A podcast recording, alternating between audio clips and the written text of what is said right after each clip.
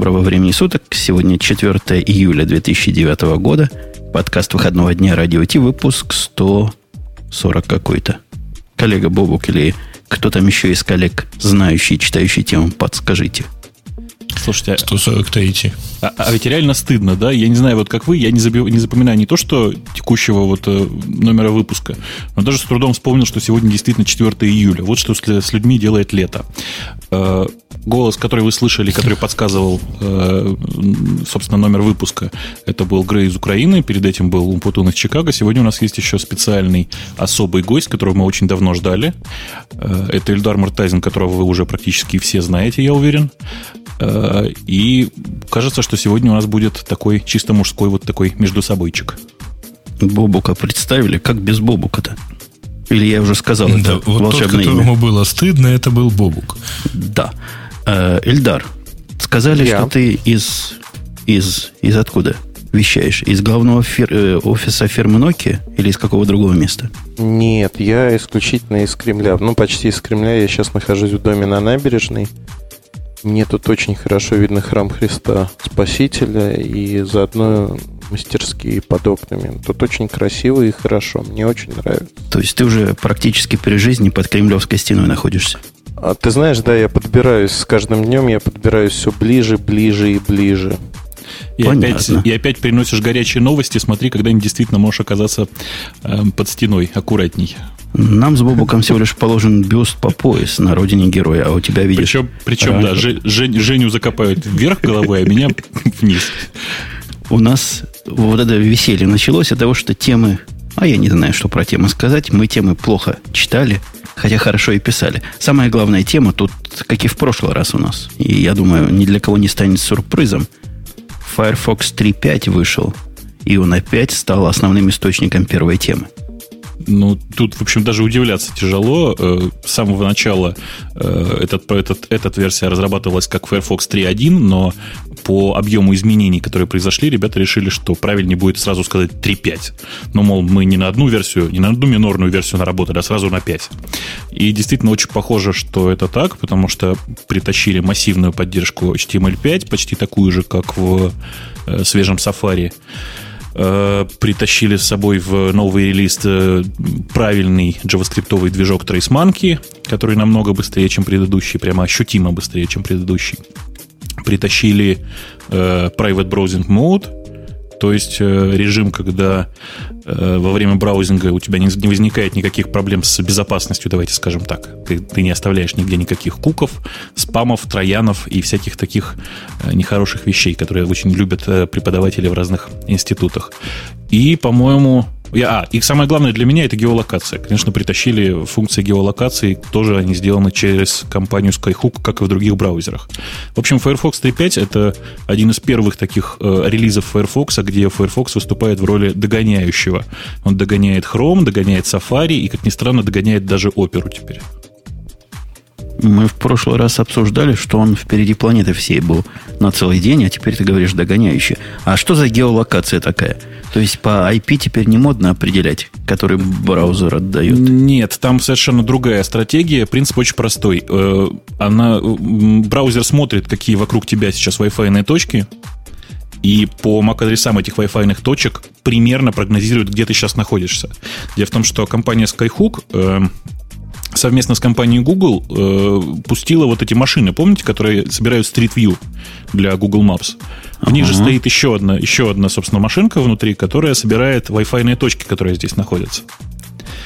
И Хитро, соответственно, соответственно, вот появился очень хороший JavaScript API, который уже одобрен в ETC как консорциумом, ну, такой в качестве драфта пока. И э, именно этот API сейчас поддерживает почти все браузеры, кроме Internet Explorer, простите.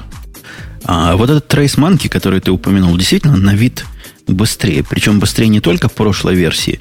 Под прошлой я имею в виду прошлую стабильную версию Firefox, но, по-моему, быстрее и всего остального, чего я пробовал. Или такое у меня субъективное впечатление? Ну, у меня сложилось впечатление, что он быстрее, чем, э, там, чем все остальные браузеры, кроме Chrome и Safari. Давайте скажем так. С Chrome и Safari они идут на ноздря в ноздрю просто. То есть там, там нельзя сказать, кто где выигрывает. Ощущение такое, что вот они Быстрее, чем целый один браузер. Или полтора? А, впечатление, что Safari все-таки быстрее э, JavaScript отрабатывает. Safari быстрее работает сам по себе, просто потому что он как-то вот э, более нативный у тебя, не забывай.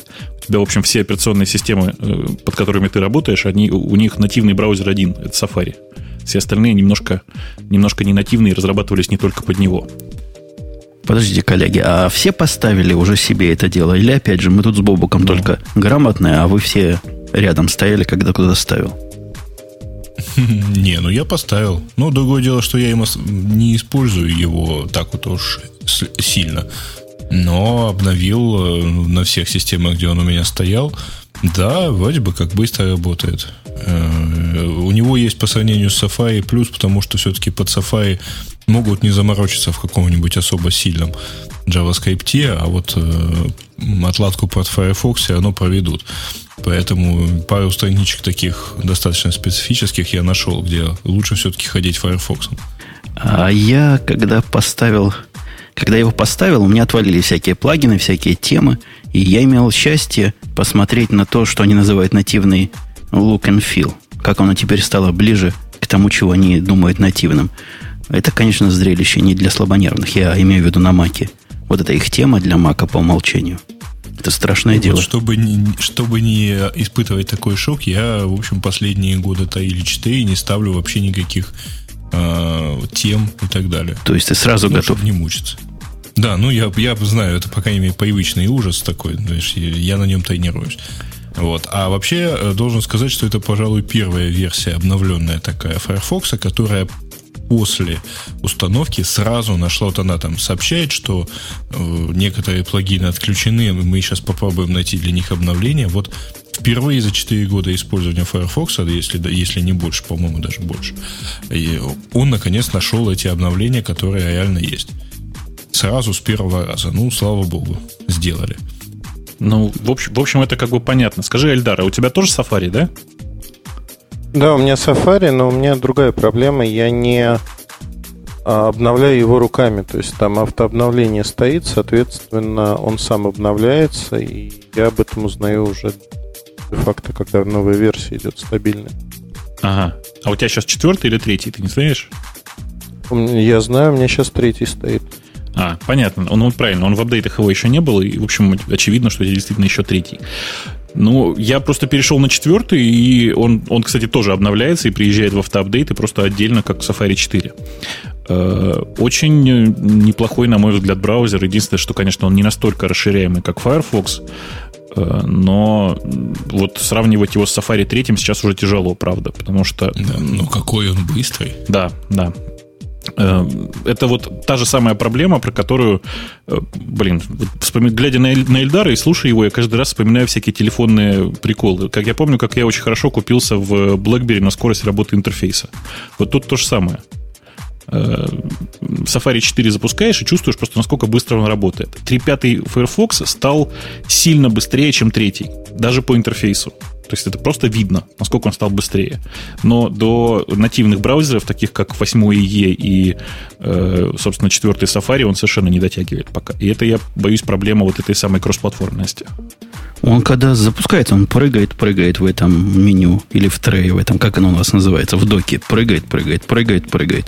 Ну, допрыгается в конце концов. Его не часто запускать, это, конечно, мелкая придирка. Но все равно после Safari, который, который взлетает мгновенно, и, по слухам говорят, i8 тоже сразу открывается. Или врут люди.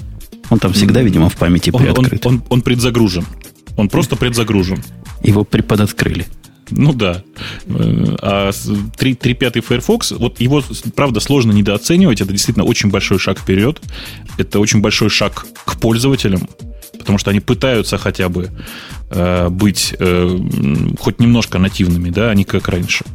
Э, и я боюсь, что это приведет вот под макосью к смерти проекта Камина, который пытался делать на гековском движке, на движке Firefox, сделать нативный браузер. Я думаю, что этот проект умрет скоро, потому что ну, ребята из Firefox двигаются в этом же направлении. А что, он жив, да? Он жив. У меня вообще было такое ощущение, что это вот его попытались сделать, а потом поняли, что э, Safari не получается, а от Firefox тоже вроде ушли. Что-то посередине, и вот как-то нет никакого смысла им пользоваться. У нас в это время в бэкграунде, я вас прерву и внедрюсь, было голосование по поводу, понравился ли аудитории FF 3.5, говоря по-русски Firefox 3.5. И да, таки да, 64% из более, нет, почти 100 человек, которые к этому моменту проголосовали, да. 20% не понравилось, 16%, видимо, не в курсе, что FF 3.5 есть и с чем его едят. Ну, вполне ожидаемый результат. Я тоже проголосовал «да», по-моему, и, и остальные ведущие, если бы да. видели нашего замечательного клиента, там бы и проголосовали. Да, да, да. Ну, я увидел и проголосовал. Уже 160 человек проголосовало, и при этом, да, под 70% за. И я думаю, я думаю, молодец. Firefox, молодец, а теперь, а теперь, что теперь? А теперь настало время перейти к тому. Про чайники, про телефоны и про все вот такое. А ты не хочешь сразу же расквитаться с э, той аудиозаписью, которая у нас появилась, и чтобы уже просто не, не думать про нее? То есть запись. Пока помним. С какой запись? запись? Вот такой примерно. Какой ужас, ну какой страх. Ты не, ты не про эту запись? А, Я про, про другую. Ты про другую. Значит, а ты не хочешь какую-нибудь дать? Э, ну, давайте, давайте, я, давайте я очень коротко дам, что называется. Э, помните историю о том, как мы рассказывали про доктора Веб, про то, как он работает под маком, э, и Ты всякие... уже честно. Всякие... Помните ли вы, как мы издевались над доктором? Ладно, слушайте, мы не издевались. Вот давайте скажем честно. Я после этого поднял большую часть ресурсов, которые про это написали, и понял, что мы высказались по поводу доктора Веба под, под macOS очень-очень мягко большая часть людей написала просто, просто страшное что-то по этому поводу. И рассказала тоже что-то просто страшное по этому поводу. И несмотря а, на эту мягкость... Несмотря на эту мягкость, действительно, ребята из э, доктора Веба были некоторым образом огорчены тем, что все воспринимают вот ну, выход доктора Веба под macOS как что-то такое, как полный идиотизм. Э, они позвонили мне и сказали, что, блин, мы бы хотели как-то, чтобы это все разъяснилось. Я предложил ребятам самый, мне кажется, лучший вариант. Я предложил им, запишите маленький кусочек подкаста, и мы его пустим в эфире и с удовольствием обсудим. Честно сказал, что мы послушаем его и обсудим вслух.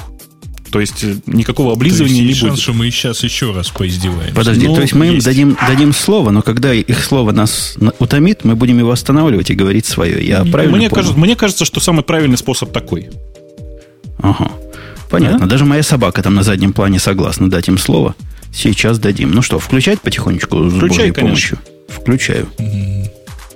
Добрый день. Меня зовут Павел Плотников, я GUI-архитектор компании Доктор Веб. Рядом со мной Сергей Комаров, начальник отдела разработок компании Доктор Веб. Тоже добрый день. И нам хотелось бы в первую очередь поблагодарить Радио Т да, а, за возможность дать свои комментарии на вышедший недавно подкаст, в котором а, упоминался наш новый продукт Доктор Веб для macOS X. Так, все слышали? Ну да, конечно. И, и у меня сразу поправка. Угу. Какое Давай. радио Т? Радио Т называется это шоу. Т. Слушай, а еще, а, еще, а еще мы с тобой говорим Linux. А Прости. они как сказали?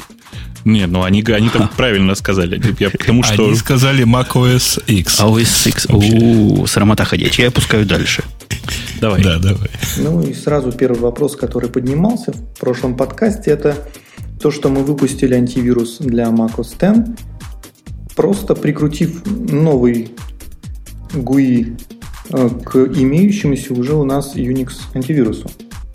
Ну, так как не секрет, что OS X базируется на BSD-шном ядре, с нашей стороны было бы не, верхом опрометчивости не использовать наши Unix наработки, благо они а, хорошо зарекомендовали себя и все еще не потеряли актуальность.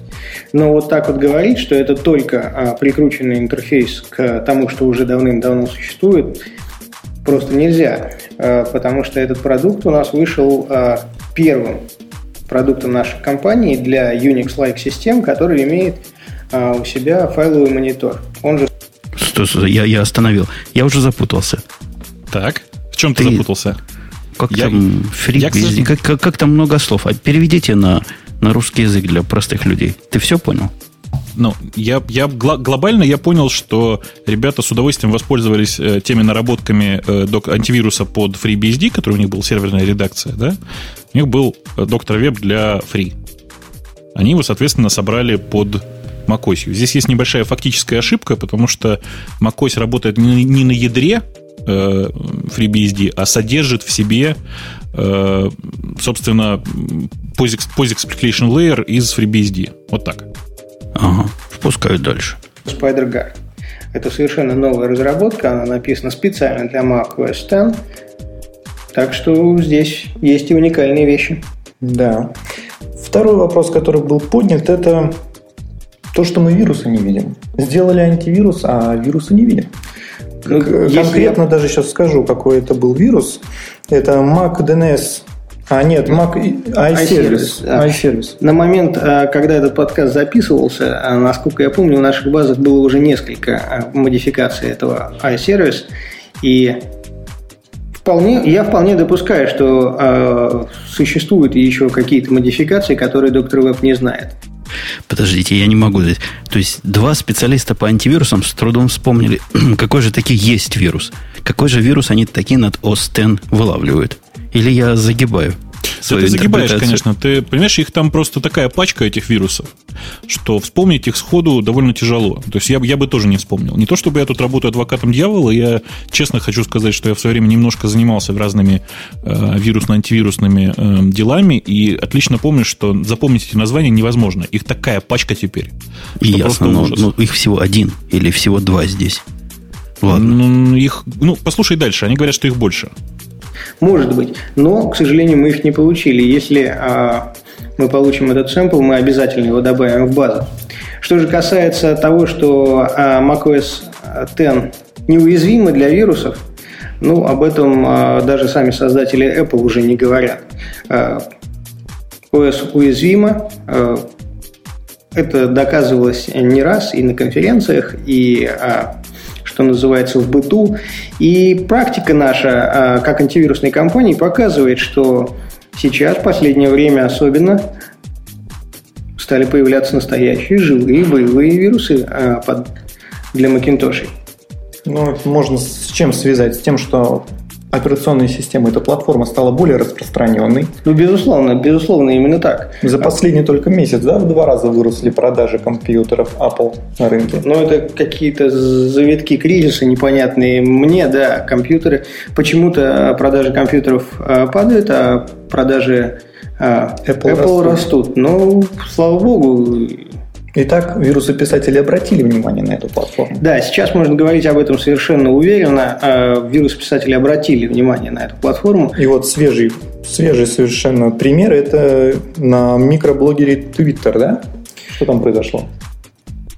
Если мне не изменяет память, э, кто-то взломал э, блог одного из бывших сотрудников Apple и положил там ссылку на сайт, с которого раздавалось. Что любопытно, по-моему, это в первый случай, когда э, с сайта раздавались э, вирусы для двух платформ. Сразу для двух платформ. А если приходили с винды, то э, для того, чтобы посмотреть, это так называемый порно-сайт был, для того, чтобы посмотреть порно-ролик, пользователю нужно было скачать, якобы скачать кодек, установить его на своей системе, и, соответственно, если это была Windows, то отдавался экзешник, с э, вредоносным кодом.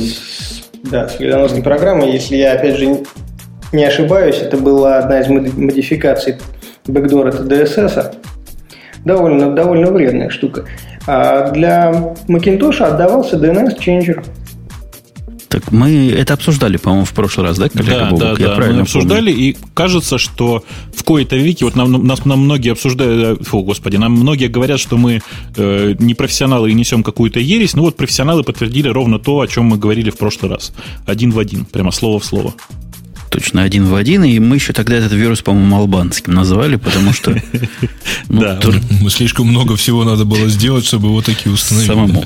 Дадим ну, слово дальше нашим комментаторам. Там уже немного осталось. Это значит, что вирусы писатели работали сразу на два фронта. Это означает, а, на мой взгляд, то, что вирусы-писатели поняли, что не только Windows а, может являться для них а, средством зарабатывания денег – что в связи с распространенностью Macintosh, в связи с, э, ну, я бы сказал так, э, легким отношением пользователей маков к безопасности, их точно так же можно использовать для того, чтобы сажать туда вирусы и использовать да, надо уточнить.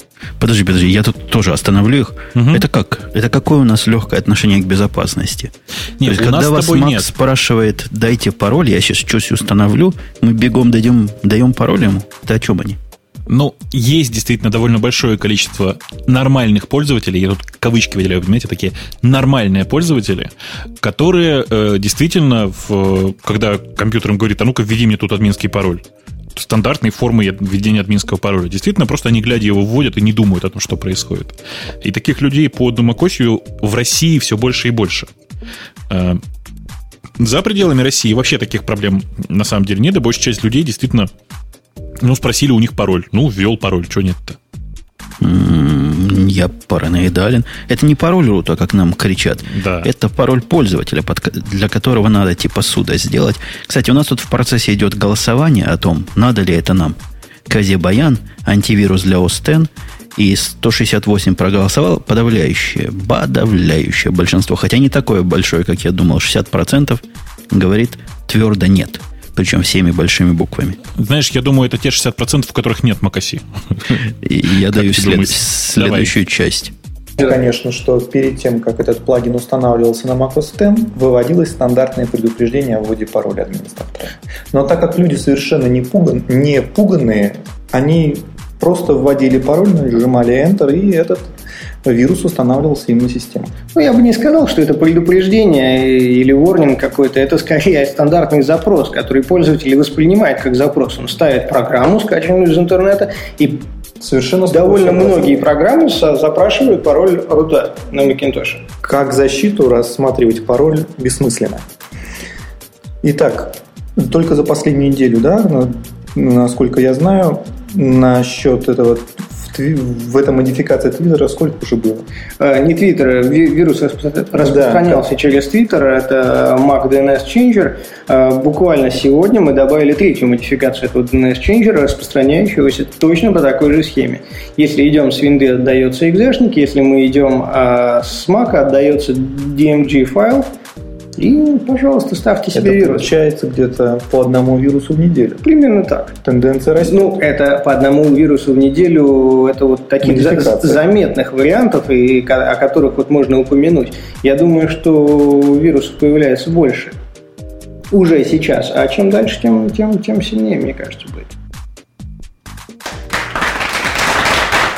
Бурные аплодисменты. Жидкие. Это были, я специально поставил жидкие аплодисменты. Вирусы, ну, чем дальше, тем больше.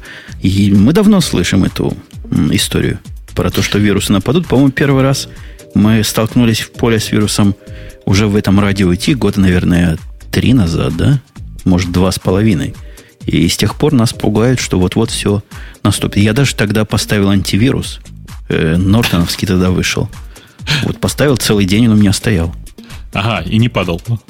Э, не, компьютер не работал, но зато антивирус а, как, как следует, как следует искал. Слушайте, ну на самом деле я... То есть ты его оставил, так сказать, чтобы он посмотрел за компьютером, пока он выключен, да? Он так сильно работал, что ничему остальному понятно, ресурсов не осталось. Э, голосование закончено, причем голосование результаты меня удивляют. Голосу... Проголосовало как-то больше людей, чем всего в чатике у нас. Почему? 250 и проголосовавших, 329 участников в чате. Да, ну, по-моему, 190 всего из тех, кто могут проголосовать. Вот, вот в этом, собственно, удивление. Вирусы. Да. Про, надо, да, надо сказать, что голосование на мистер Твиттер сегодня тоже бьет все рекорды, если ты смотрел на него. Э, возвращаясь, собственно, к теме, э, мне кажется, что Э, сама позиция, что действительно могут появляться со, временем, со временем и с ростом популярности платформы какие-то вирусы под macOS, это вполне себе реальная перспектива, потому что, в принципе, в каждом, ядре, в каждом ядре есть дырка, простите за э, такую, такую формулировку. И ну, нет никакой гарантии, что в следующий раз, просматривая, простите, я не знаю, там, порно на порно-сайте, ты не подхватишь что-нибудь. И с этой точки зрения, конечно же, э, то, что у доктора Веба уже есть какой-то антивирус под Mac, такой же, как я понимаю, как у Нортона, да, то есть не особенно пока функциональный, ловящий, там, не знаю, там, два десятка модификаций одного и того же вируса всего, э, это само по себе очень хороший факт. То есть это типа задел на будущее. Прямо сейчас я не вижу необходимости ставить себе антивирус. Но э, там кто его знает, может лет через пять придется. Не, я бы поставил антивирус. Вот без всяких дураков поставил бы антивирус, если бы я его не замечал. У меня какой-то тренд микро стоит, когда я захожу в виртуальной машине на Windows, и за что я, я не знаю, работает он или нет. Его по работе заставляют ставить. Но за что я его просто обожаю, он незаметен. Он там сидит где-то, чего-то делает, я даже не знаю, что он там что-то делает. Иногда говорит, вот здесь я вашего вируса впоймал. Я доктора Веба не знаю, не пробовал. И если бы он был настолько незаметен, то вполне бы поставил денег. А он, кстати, денег стоит?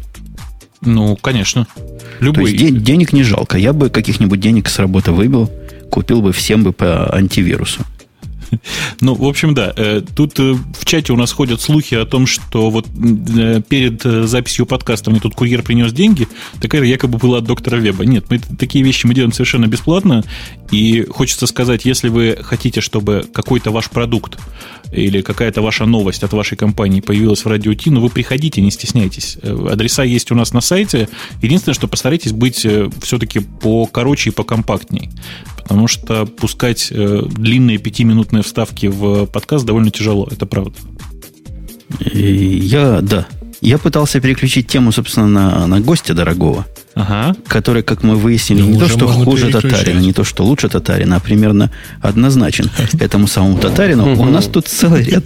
В прошлый раз мы HTC Hero с Бобуком удивились, как у HTC руки выпрямились, чтобы сделать нечто похожее на человека. Дай нам какой-нибудь инсайт, аутсайт и вообще, что за зверь такой? Ну, давайте по порядку. Hero, наверное, руки не выпрямились, потому что это продолжение тех идей, которые были на Windows Mobile. А, HTC переходит на Android. Это не секрет, они много раз говорили о том, что бороться за умирающий Windows Mobile, они, ну, они не говорили про умирающий, но большинство моделей, если бы не кризис, в этом году вышли на Android. В будущем году основной операционкой становится Android. А, любопытный факт, что впервые, наверное, Microsoft выйдет самостоятельно на рынок телефонов в будущем году и выпустит свой смартфон для Windows Mobile 7, чтобы показать, что а, можно создавать успешные продукты. Но вот тут э, комментарий, который я получил от одного человека в Лондоне, он мне очень понравился. Я его, наверное, как, как цитату дам когда ты объединяешь неудачный а, музыкальный плеер, неудачный сервис и не очень популярную операционную систему, вряд ли у тебя получится очень хороший продукт, который будет воспринят на ура на рынке. Целиком mm-hmm. разделяю эту точку зрения. Давай, вставляй. Не, не, я тебя слушаю, слушаю. Я просто, угу. э, как бы, я, услышав фразу не совсем, не самую популярную операционную систему, э, как бы задумался. Ты которую, которую операционную систему имеешь в виду? Исключительно на ладонную Windows Mobile, не а. настольную, естественно. Понятно. А, Hero а, в аспекте вот как устройство технически оно интересно. В белом цвете впервые применяется тефлоновый корпус. Об этом такие обсуждения горячие. Вреден, не вреден. Не вреден, потому что никто не будет его нагревать до 300 градусов чтобы фазген выделялся. Слушай, подожди, а, ну, а зачем тефлоновый именно? Чтобы не А на двух, ну, чтобы на двухстах не, не прилипало ничего, нет? Смазывать не надо было, чтобы... Владелец там, например, да. Ты знаешь, а, зачем тефлоновый, не знаю, но вот в белом, а, я белым пользуюсь, это цвет сезона у меня. А, он очень хорош. Я не смогу описать впечатление. Наверное, это то же самое, что вот гладить сковородку. Но сковородку гладить не хочется, а вот этот корпус очень приятен. Горячие, да? Знаешь, с кружком термоспод, главное. А интересная, слушайте, идея, да, тефлоновая делать. А до них кто-то додумался до такого материала нестандартного? Нет, это первая компания, которая тефлон применила в телефоне вообще, в принципе. А у меня встречный вопрос по материалам. Я давно ждал, появится ли телефон титановый. Бывает а, давно такие? есть. Давно есть. Где взять, И- где взять? Где iPhone титановый взять, расскажи. iPhone титановый нигде не взять. Первый титановый телефон был Ericsson R520, был произведен в количестве 50 штук для всего мира. Стоимость составляла 1000 долларов. Кстати говоря, именно этот аппарат является родоначальником имиджевой серии Nokia, когда они судорожно начали создавать 8000 серию, и в частности Франк Нуаво выступил с идеей, что дорогие материалы станут определяющими для рынка и создал Верту, по сути. А, Я сейчас работаю над историей Верты. Там есть несколько моментов. Вот в сторону сейчас на минутку уйду. Очень интересных. У них был фальстарт. а, Была другая компания, она называлась VOG.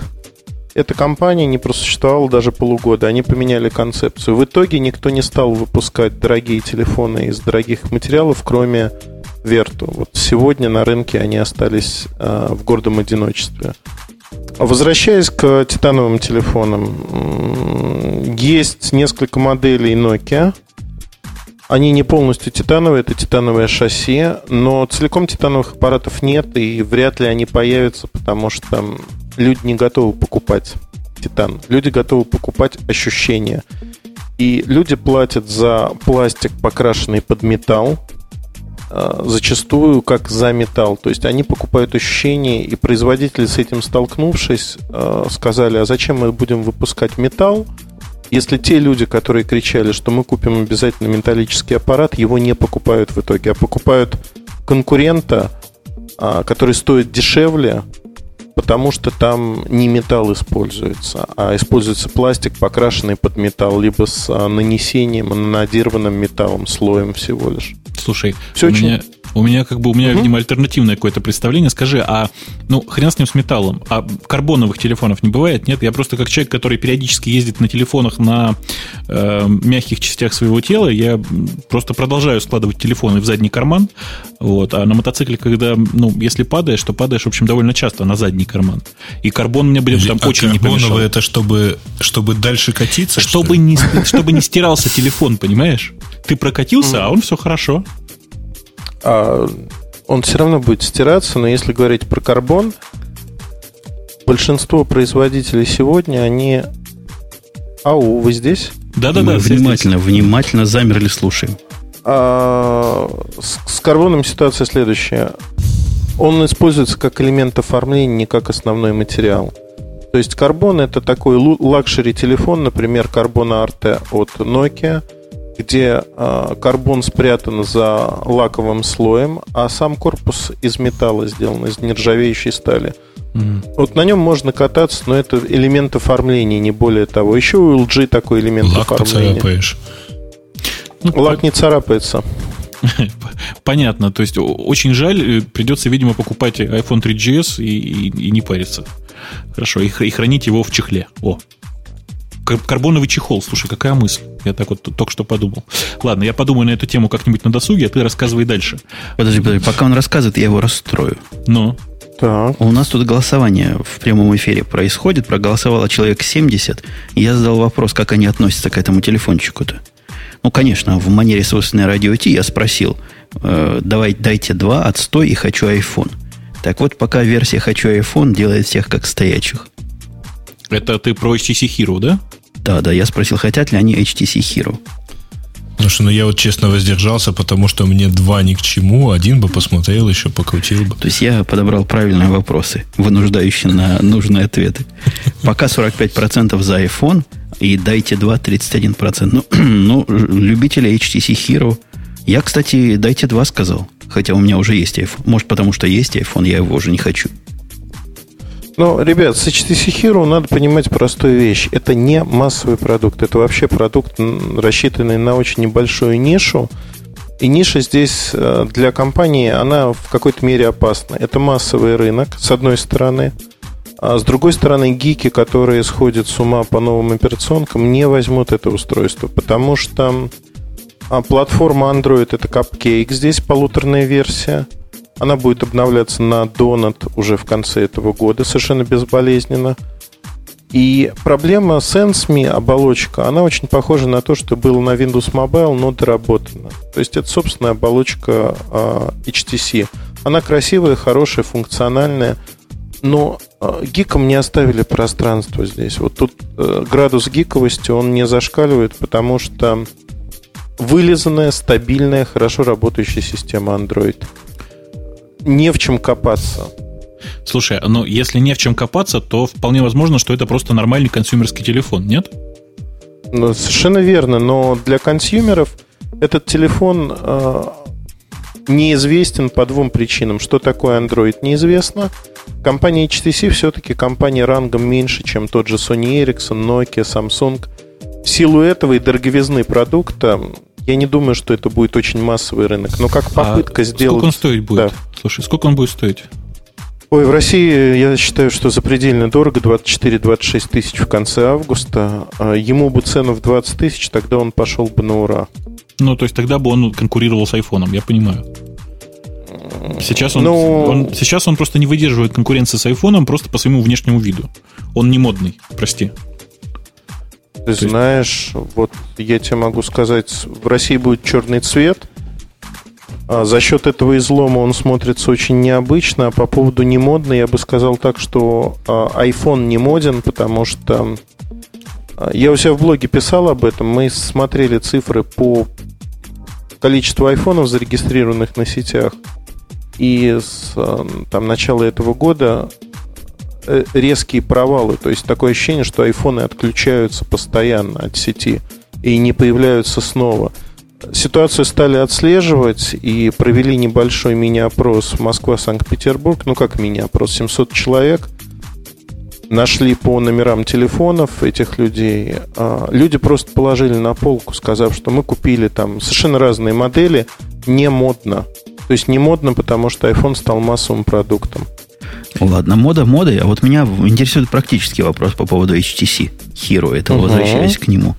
Его кривизна, она не мешает засовыванию в передний карман? Не, абсолютно не мешает. То есть в карман он прячется хорошо. Я даже не обращаю внимания, как его прятать, то есть э, вот каким концом. Меня раздражает в этом аппарате несколько вещей – ну, вот знакомых по BlackBerry, почему мне BlackBerry не нравился, это трекбол. Вот это раздражает безумно. Трекбол мне не нужен, потому что тут сенсорный экран. Отсутствие клавиши камеры, 5-мегапиксельная нормальная камера с автофокусом, но фотографировать можно только трекболом. Соответственно, на него же назначено, это глупость несусветная, зумирование. То есть, когда я хочу сфотографировать, я случайно трогаю трекбол, он очень чувствительный. И вместо нажатия у меня происходит зумирование картинки. Ну, ну действительно, срамота ходячая. А трекбол такой же чувствительный, как в BlackBerry, да? Да, совершенно верно. Он чувствительный, такой мягкий шарик, он крутится легко.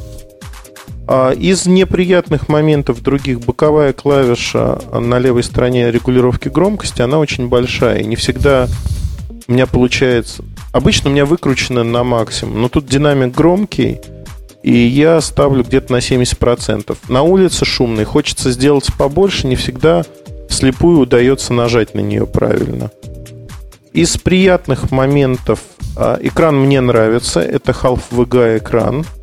Соответственно, 480 на 800 точек. Не такой, пожалуй, четкий, как на HD.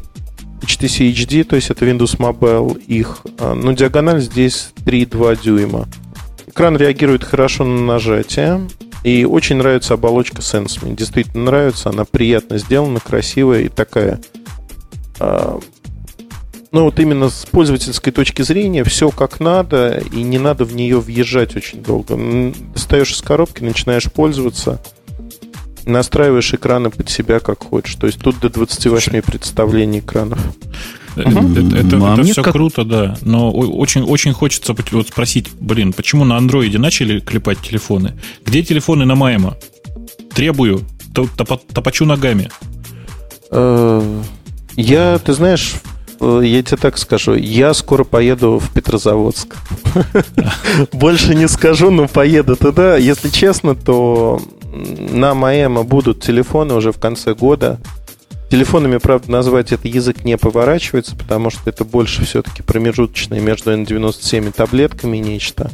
Сами телефоны, то, что я смог посмотреть одним глазом в Лондоне, они уже на пути. Будут такие телефоны. Ну, ну то есть ты, короче, а ты, почему ты нас одним радуешь. глазом? Что тебе сделали со вторым? Я вторым глазом смотрел на... Ой, я расскажу эту совершенно шедевральную историю.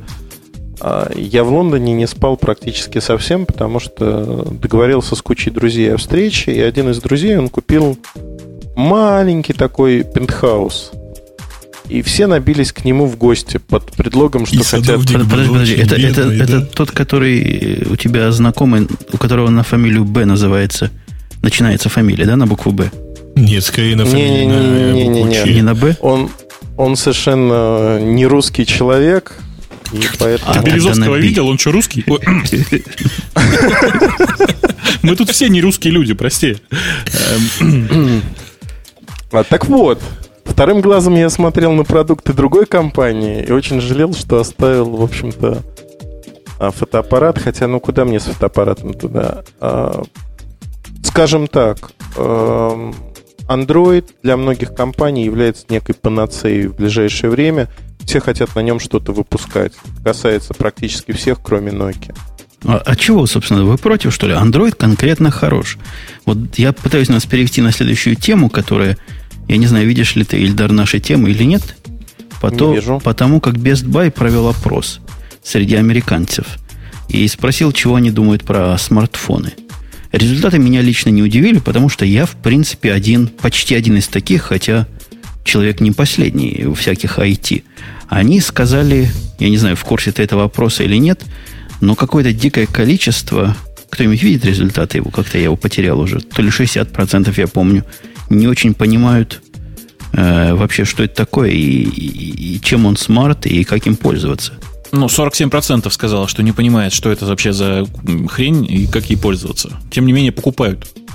Я заходил лично в этот самый Best Buy. Best Buy для своих, для наших неамериканских слушателей, скажу, такая большая, большая, большой супермаркет всякой электроники, там большой отдел телефонов.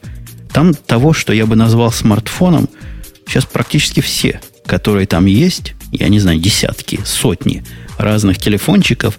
Некоторые фирмы, я о них даже не слыхал никогда. У всех что-то, что на вид напоминает смартфон. То есть много клавиш, экран какой-то наворочен, наверняка смартфон. Эльдар, твои комментарии. Вообще, зачем нам всем смартфоны? И правы ли американцы в том, что они не понимают, куда тут коней запрягать? Ты знаешь, я же говорил уже в эфире радио Ти о том, что большинство покупателей не покупают устройство, не зная, что это смартфон или нет. Они покупают марку, характеристики, стоимость, модность, если хочешь. А с а, смартфонами ситуация сегодня такая, что смартфоны или future phones, а, так называемые обычные телефоны с функциями, богатыми, они э, постепенно сращиваются. И пример вот буквально недавнего времени Samsung Jet. Это первый телефон от Samsung, который промотируется быстрее, чем смартфон и умнее, чем смартфон. У него процессор новый самсунговский 800 МГц, 1 гигабайт оперативной памяти, очень быстрый и умеет практически все то же самое, что умел, умеют смартфоны или там, например, iPhone на старте. Плюс еще там ряд дополнительных функций. А Грань, она А стерлась почему уже. это не смартфон? В таком А- случае. Проприетарная операционная система, кроме Явы, там ничего нет. То есть ты можешь поставить Яву приложение, а что-то другое нет. Мгм. Не, ну просто закрытая система на Да, данный момент. совершенно верно, это проприетарная, она и останется закрытой. Ну, это, это, это iPhone на старте, действительно, на старте до выхода Слушайте, да, прошивки 2.0. это, это BlackBerry до сих пор. Что вы? Ну, либо так можно трактовать. В да. принципе, да. С- У меня интересное предложение. В такой ситуации я считаю, что нужно пре- прекращать уже назыв- называть смартфоны и обычные телефоны, а вот смартфоны и все эти фьючерфоны переименовать, переименовать просто в телефон. А все вот это старье называть, ну не знаю, дамфоны. Я буквально только подумал, что это было бы замечательное название. Да. Для чего-нибудь типа Nokia там Ду- дурафон. 1102. Я да. предлагаю название толстые телефоны и тонкие телефоны. Ну, как толстые клиенты и тонкие клиенты ввести в рынок. А у меня другой вопрос. Вот тут у меня, у меня лично, и я присоединяюсь к слушателям, которые тут интересуются, а iPhone это смартфон? То есть мы понимаем, что он да, смартфон. А каковы у нас признаки? То есть то, у кого есть кверти клавиатура, это уже смартфон? Или у кого можно на экране вводить, у кого игрушки запускать? Где, где происходит линия это? Э, ну вот мы для себя делим все устройства по очень простому признаку. Если на это устройство, неважно как, а производителем или нелегальным способом, можно поставить дополнительное программное обеспечение под ту операционную систему, то есть которая использует операционную систему, установленную в устройстве, будь то iPhone, будь то а, любой телефон, то это смартфон. Если туда нельзя поставить ничего, кроме Явы, например, то это обычное устройство. И вот тут э, на грани находится несколько, наверное, это Linux от Motorola, потому что туда можно поставить приложения, но их очень мало. Да, это смартфон по нашему определению, но за счет того, что приложение раз-два и обчелся, мы относим все-таки их как вот feature phones. А в остальном iPhone с появлением прошивки 2.0 это смартфон, по сути. Nokia S60 это смартфоны, S80 платформа тоже смартфоны. S40 это обычные телефоны, туда нельзя поставить ничего, кроме Явы. Вот а, такое деление именно, не какое-то другое. Угу. У меня другое, другую сторону есть толчок, если вы не против коллеги. Вот Google Voice, который у нас тут стоит в темах, по-моему, третий выпуск подряд, потому что в марте они вышли, и мы с тех пор, видимо, пытаемся про них хоть слово сказать, ни разу не сказали. Эксперт, ты в Google Voice эксперт? Ты вообще представляешь себе эту революцию? Я им пользовался какое-то время, потом прекратил. А, кто-нибудь может объяснить? Какие-то а, какие анонсы всего этого дела такие весьма туманные. И из моего понимания, это система, которая позволяет консолидировать ваши номера телефонов в один, переключаться потом при помощи этого, будучи на этом одном, переключаться между разговорами на разных линиях, нечто, нечто страннейшее, на мой взгляд, и не влазящее в мою голову.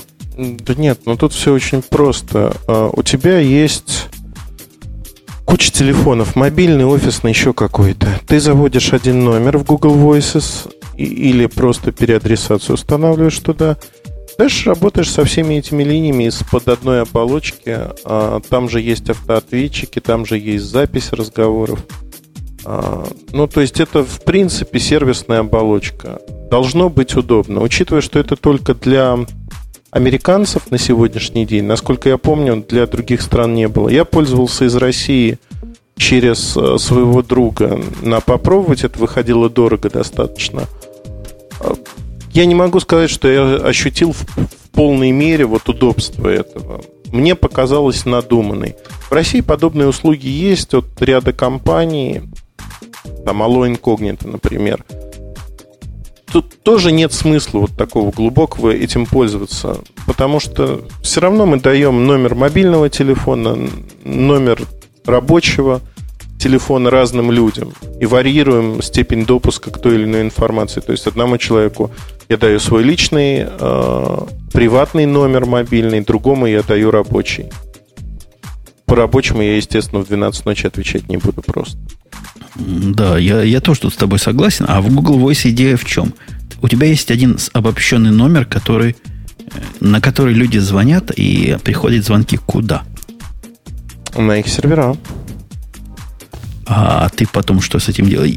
Я, собственно, спрашиваю, интересуюсь, потому что, судя по тому, что Бобук с Греем молчат, они тоже не, не в том числе бета-тестеров, которые уже продукт видели.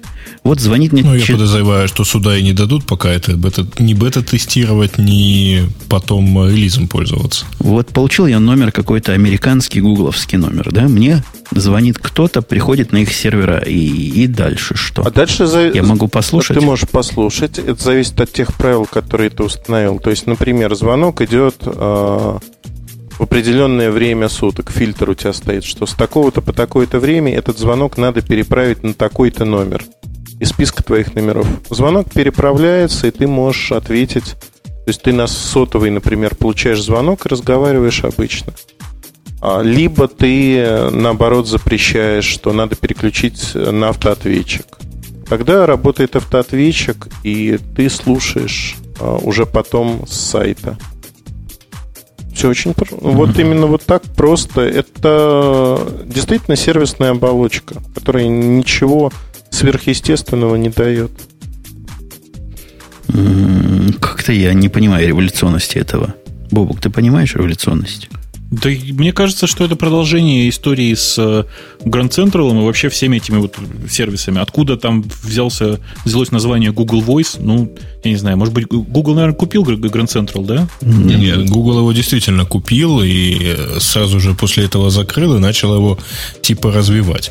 А, то есть, э, но, честно говоря, вся вот эта функциональность, она, по-моему, так или иначе есть в корпоративной телефонии. Вот.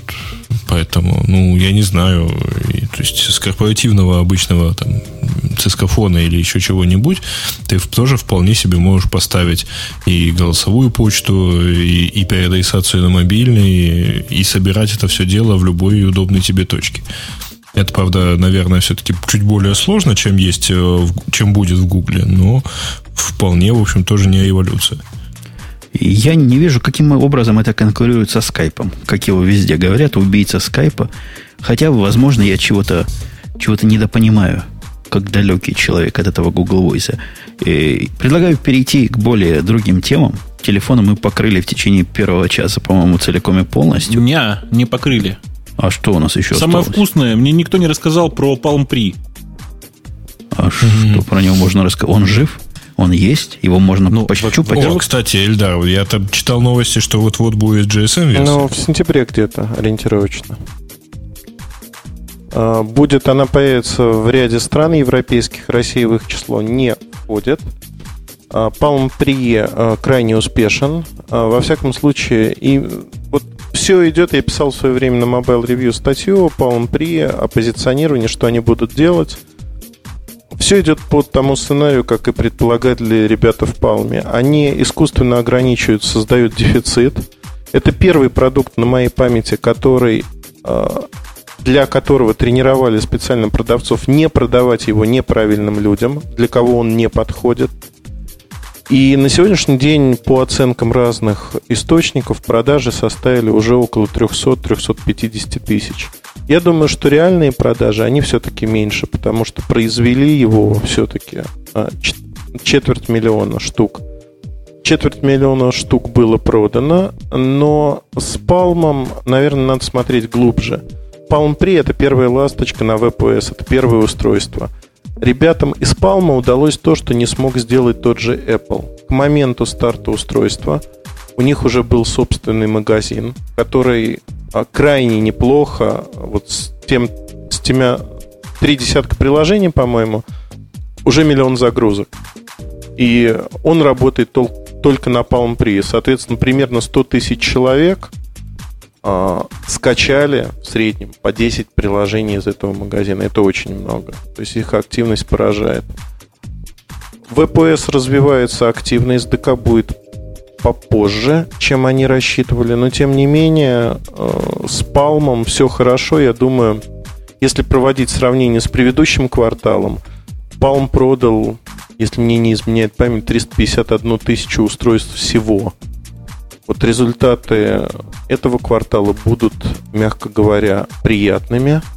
И до конца года они смогут поставить больше Palm Pre, чем они собирались. Следующее устройство уже на пути – оно будет представлено, я думаю, либо в Рождество, либо уже в Новом году. Но устройство, скажем так, интересное, мягко говоря, оно выступает хорошо. Часто спра- сравнивают Palm Pre с iPhone 3GS, либо 3G. Устройства в чем-то похожи, в чем-то разные, но факт заключается в том, что Palm очень четко выступил на свою аудиторию. Сегодня, покупая в спринте Palm, люди получают и скорость передачи данных, и компактное устройство, которое действительно работает вот из коробки без всяких проблем. Многим людям оно нравится. Для Palm это в свою очередь такое оживление бизнеса, и я думаю, что в Европе продажи будут умеренными, но крайне хорошими. Не ставятся задачи сделать это устройство вот таким вау, потому что вау-устройства, они идут следующими. Это через одно поколение. Там действительно уже идут инновации, которых нет у других. Подожди, можно я тебе про вау спрошу? Угу. В прошлый раз у нас возникла дискуссия. С одной стороны был я, с другой стороны был Бобук и, и все остальные. Грей и все остальные 20 участников. Я говорил, что iPhone 3GS это какая-то странная идея, какая-то странная затея. Они говорили, нет, нам надо двойная скорость. Что говорят главные аналитики по этому поводу?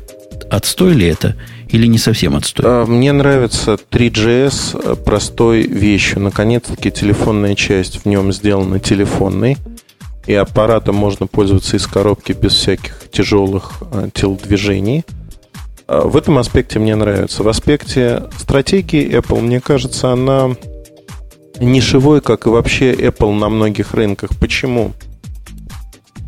3GS не рассчитан на привлечение новых покупателей. Он рассчитан на удержание тех покупателей, которые есть. Тот же самый дизайн, достаточно приевшийся для широкой аудитории. Те же самые функции, которые мы получаем в третьей прошивке для 3G, за исключением камеры, соответственно. И понятно, что это устройство, скажем так, промежуточное. Это устройство, которое поддерживает продажи, но не является самоцелью.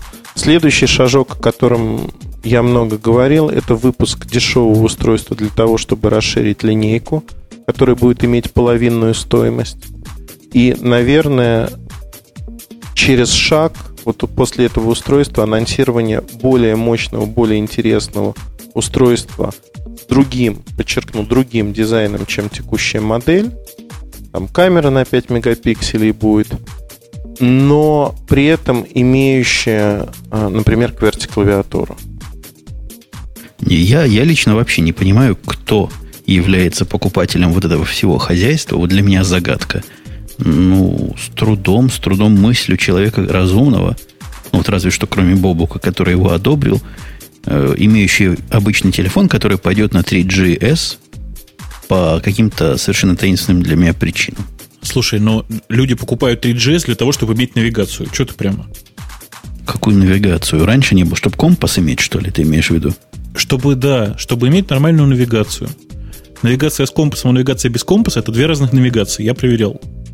То есть ощущения совершенно разные. Ну, может, куда-то особенно пешком ходить медленно надо. Ну, я не знаю. То есть это уже, на мой взгляд, выглядит как какое-то извращение Хотя я сам извращенец, я в свое время пользовался Touch Dual э, HTC по одной простой причине. Там была игра шарики. Я ходил месяц и играл в шарики. Это отлично, да. Но, кстати, Там вот... тебя Эльдар спрашивает, а что не так в 99 долларов? Ну ведь не 99 долларов. 99 долларов для американских пользователей, которые новенькие, которые вот-вот сейчас пришли, допустим, с другой компании и хотят сделать контракт на два года – для меня, честного пацана, который все айфоны покупал до этого, это совсем не 99, а 399. Так что вы смотрите на цены осторожнее. Но это извечный вопрос, потому что те цены, которые заявляются а, сегодня, да, а, все практически обсуждают стоимость 99 долларов и, например, говорят, а, в США примерно по той же цене запустился MyTouch 3G в сети T-Mobile. Это Magic на Android от HTC. Цена с контрактом 99 долларов, честных 99 долларов. И вот все обсуждения, подкасты, которые я слышал за последнее время, они в лоб говорили, «А, ребят, не покупайте MyTouch 3G, потому что это, за него это дорого, надо покупать а, Apple iPhone. Хотя iPhone получается дороже. Ну вот по факту. Когда человек придет в магазин, он это узнает, он это поймет. Но не уверен. Можно даже на сайт пойти попробовать. И если вы, как и я, купили как дурак iPhone преж... прежнего поколения, то вы в пролете еще года на пол. А через полгода бог знает, что выйдет.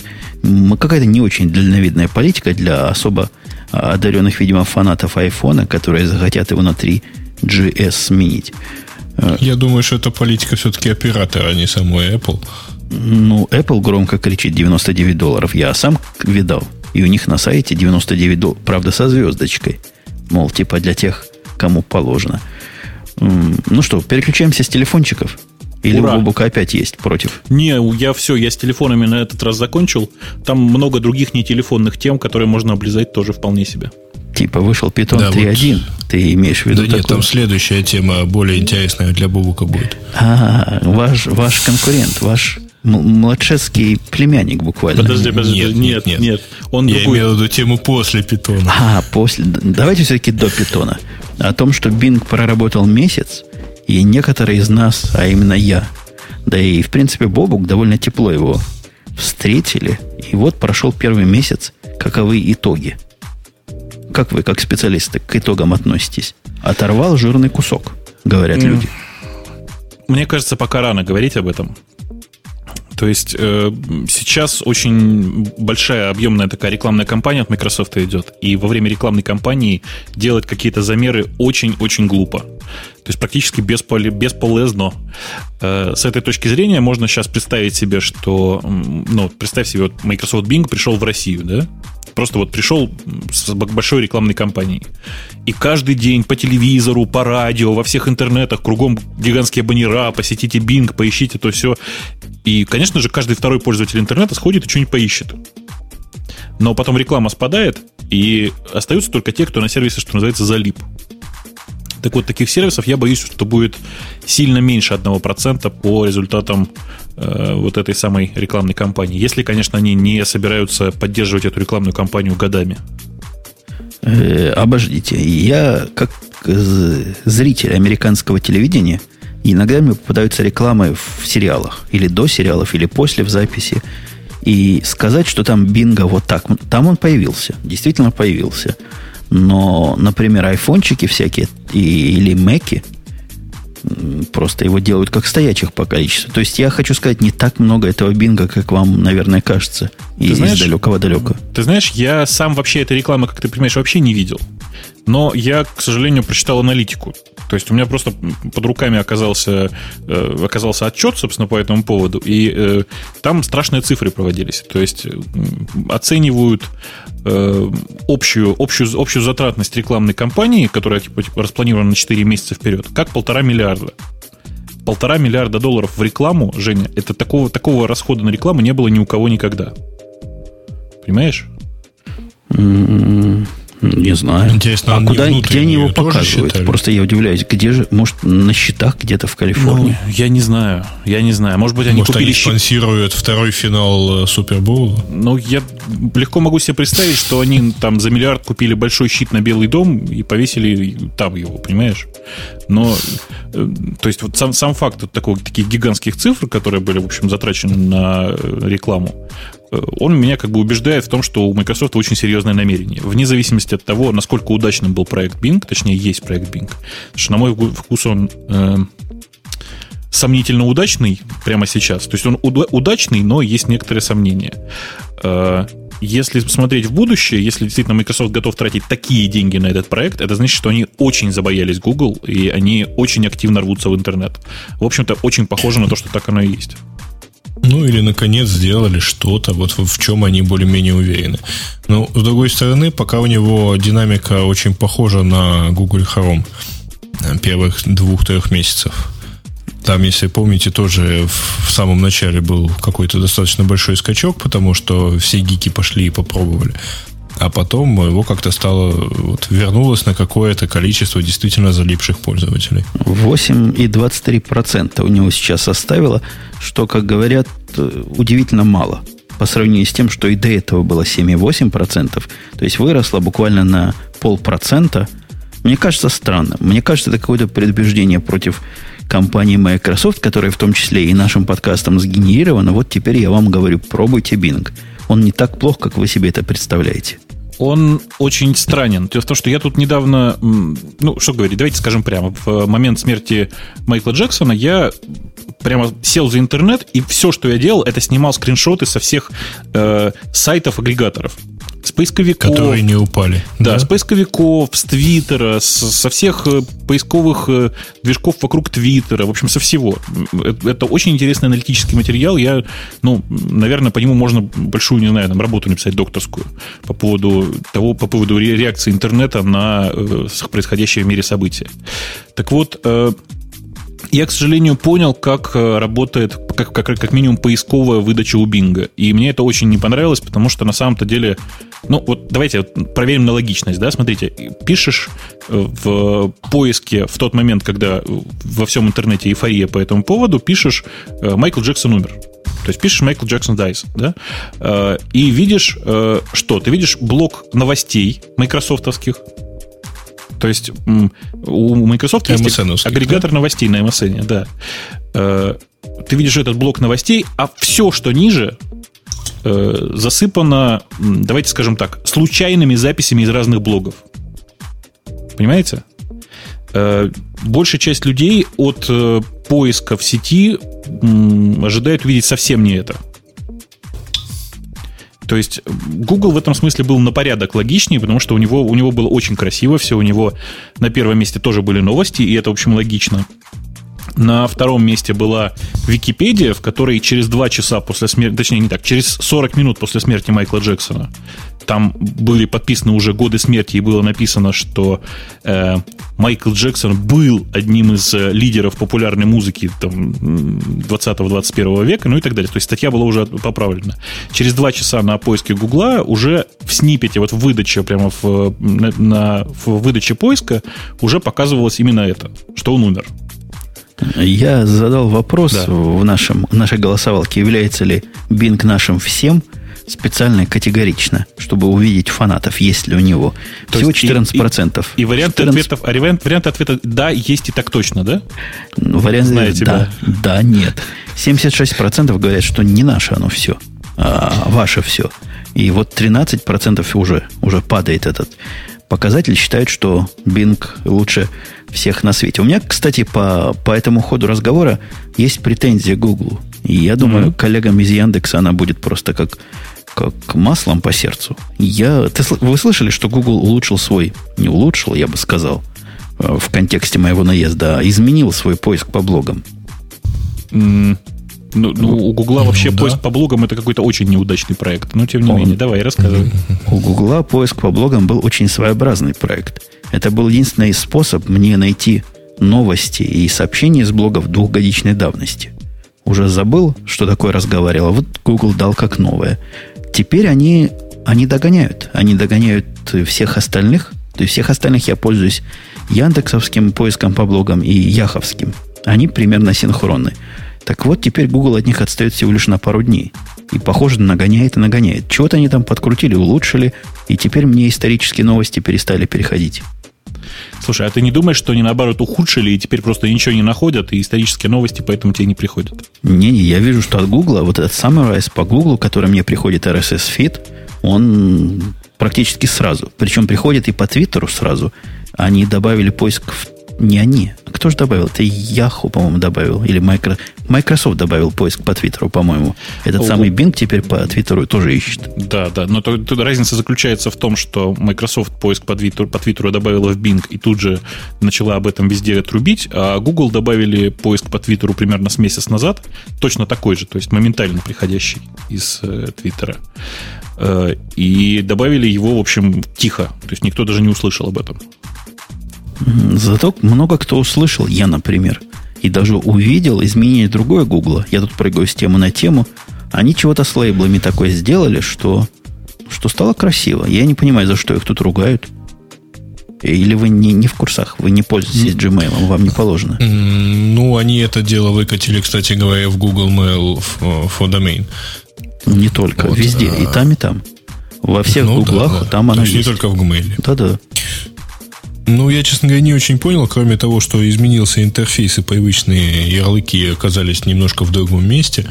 Вот. Более того, неиспользуемые ярлыки скрылись под э, надписью, а также еще столько-то ярлыков, по-моему, как-то так. Вот. Э, это для тех, куда ты, например, ну, тех, по которым не кликали достаточно долгое время, по-моему, что-то в районе месяца. Это по умолчанию. А в принципе в настройках можно пойти и настроить ярлыки, которые вы хотите видеть или которых вы хотите убрать. Мало того, что ярлыки, и основные папки можно некоторые прятать. Папка спам меня давно уже там глаза мозолила. Теперь ее можно сделать, чтобы ее не было. Без особых Ну, у, телодвижений. меня, у меня она сама спряталась. Э, Я видел недовольство по поводу того, что э, отрубился плагин, позволяющий, э, как я понимаю, Gmail Labs овский, м, который позволял ярлыки разнести в другую сторону, в другую колонку. То есть сделать так Ну, чуть-чуть другой layout. и нечего поощрять извращенцев. Слева ярлыки Ну, должны эти быть. извращенцы из самого Гугла. Вот нечего их, нечего их поощрять. Можно драг and дропать э, из инбокса в эти самые лейблы. Теперь, то есть, они все более двигаются в сторону трактовки лейблов, как каких-то папочек. Раньше они были больше тагами или тегами, если вам это приятнее звучит. Теперь они похожи больше на фолдеры какие-то. Ну, это, по-моему, они откатываются со своей предыдущей эволюционной концепции. Они говорили, что не надо ничего там стирать, не надо ничего переносить, просто ищите в почте. А теперь выясняется, что все-таки э, можно и нужно почту классифицировать, раскладывать по папкам. э, И, в общем, это достаточно часто более удобно, чем просто по ним искать. У меня к Эльдару вопрос. Эльдар, у нас следующие две темы, которые, между которыми я разрываюсь. Одна о том, что вышел Python 3.1, а вторая о том, что PHP 5.3. Вот не знаю, какую взять. Ты что предложишь? Я про PHP очень Я хочу. предлагаю PHP. Про PHP? Я же говорил, это, это и к тому же и у Бобука любимая тема. Бобок, ну, я слышал, ты в Твиттере кричал радостно. Ура, вышел PHP 5.3 Да-да, и я теперь все на нем перепишу, еще я добавлял, да? с питона. Пере- переходишь с питона на PHP 5.3, потому что настало наконец-то время. Ну, я даже не знаю, что по этому поводу сказать. То есть я настолько... Ну, оскорбись хотя бы. Я оскорблен необычайно, как учили нас говорить в школе. А, Я, я не знаю, что по этому поводу сказать. Там список изменений довольно большой, но при этом я э, читаю этот список и понимаю, что мне ничего интересного здесь, ничего интересного здесь, кроме того, что... э, Кроме политической проблемы, короче. Э, Ребята из команды PHP э, достаточно давно уже их заставили оторвать из дефолтной сборки э, поддержку My- MySQL. То есть она отдельно включалась при конфигурировании. Э, при- Причин, причина была чисто лицензионная, нельзя было распространять бинарник вместе с э, исходными текстами либо MySQL, э, в смысле либо MyFU, простите, либо MySQL именно. И в результате ребята написали свой драйвер для работы с MySQL, минуя стандартную библиотеку, то есть просто взяли и по спецификации протокола написали свой драйвер. Я даже не знаю, хорошо это или плохо, это, по-моему, просто тупо прикольно. То есть ребята взяли, сели и написали. Как вам? Ну, тут список прикольных вещей, знаешь, более чем. Во-первых, они два года эту версию выкатывали, то есть мы говорим о какой-то мажорной... Это, это приличное слово по-русски? Да. Мажорной. А, о мажорной какой-то версии. У них производительность, говорят, увеличилась, как, как с питона переход с 2.1 на какой-нибудь 2.5. Вот я для тех, кто понимает, для правильных слушателей. Мол, какой-нибудь Drupal на 20% стал быстрее работать. Интересно, на сколько процентов стал быстрее WordPress работать? Меня вот это На 15, вон он там есть есть. чуть-чуть. О, на дальше. 15%. Стал, стал быстрее работать. Появились у них namespace номером один в этом списке, которые тут... А как они без namespace жили до этого? Ну вот, жили же. Как-то жили? Бобу, как можно без namespace жить? Ну, а почему нет? Слушай, Можно, да? Хорошие, хорошие уникальные имена слушайте, у меня давать. вот такой вопрос есть. А что означает поддержка OpenID? Э, Я так понимаю, что у них в наборе библиотек, которые поставляются, появилась библиотека для работы с OpenID. Я могу ошибаться, то есть я просто вот читаю точно так же анонс.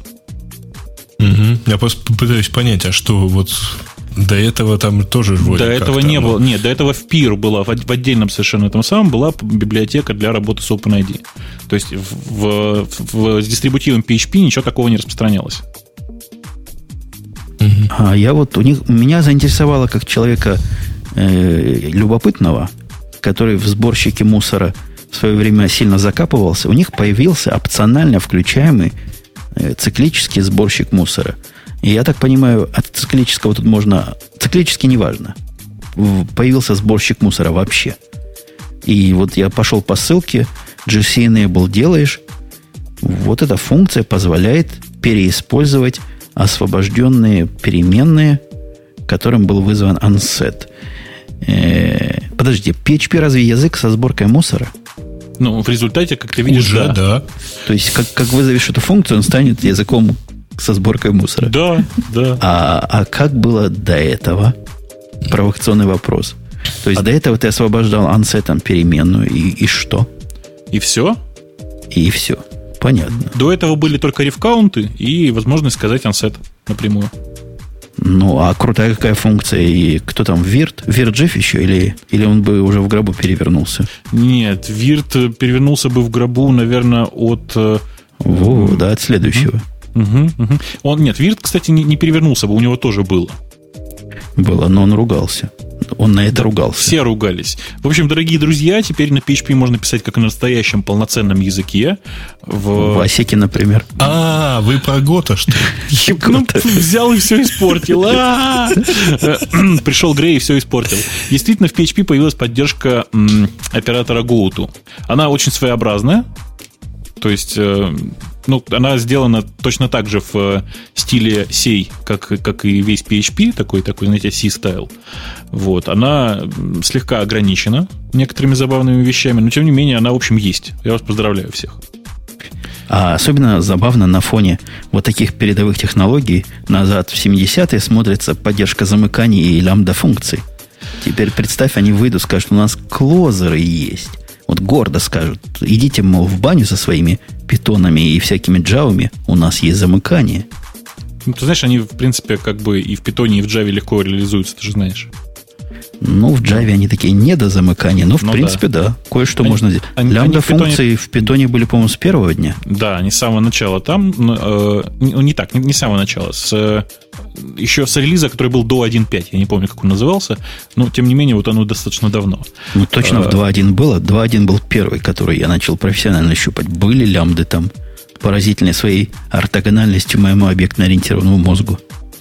Ну, тем не менее, да, сам факт появления оператора Goat у меня все-таки очень смешит. Я до сих пор э, рассказываю всем. Вы знаете, что в, в Питоне есть э, модуль отдельный, точнее, он, ну, в штатной поставке его нет, но есть модуль, который лежит в интернете, э, который э, поддерживает э, нормальный совершенно Goat, полноценный, красивый в Питоне. Он прямо отдельный модуль. Пишешь импорт Goat, начинаешь им пользоваться. Прелесть ситуации заключается в том, что этот модуль был написан на 1 апреля 2004 или 2003 ли года. Просто чувак на 1 апреля написал такой шуточный модуль, сказал, смотрите, как круто, у нас в, питоне теперь будет GoTo. Э, 4 апреля, если я не ошибаюсь, он удалил этот скрипт с сайта, и 7 вернул его обратно под криками общественности «Верните, верните, нам очень нужен GoTo в питоне». А его в какой-то ПЕП, или как у них называется, стандартная спецификация, не нет, включили еще? Нет, не, не- не- и не будут включать. Но тем не менее, вот э, я хочу сказать, что благодаря появлению GoTo э, PHP теперь таки не, не говно, я согласен. Все, договорились. Он как-то условно. Я тут, опять же, небольшой специалист, но слыхал я в интернетах, что он условно совместим с прошлой версией. То есть Э. как-то как какие-то шаги миграции есть, есть список несовместимостей. Ну, это, это во всех скриптовых языках так почему-то. То есть при переходе от версии к версии у тебя меняется некоторым образом и синтаксис, и меняются там способ, собственно, библиотеки. В результате приходится слегка мигрировать. Ну, нормально. Ну, то есть я на своем WordPress как? Не могу поставить новую PHP, чтобы было на 15% быстрее. Ну, ты У- подожди, пока- весь.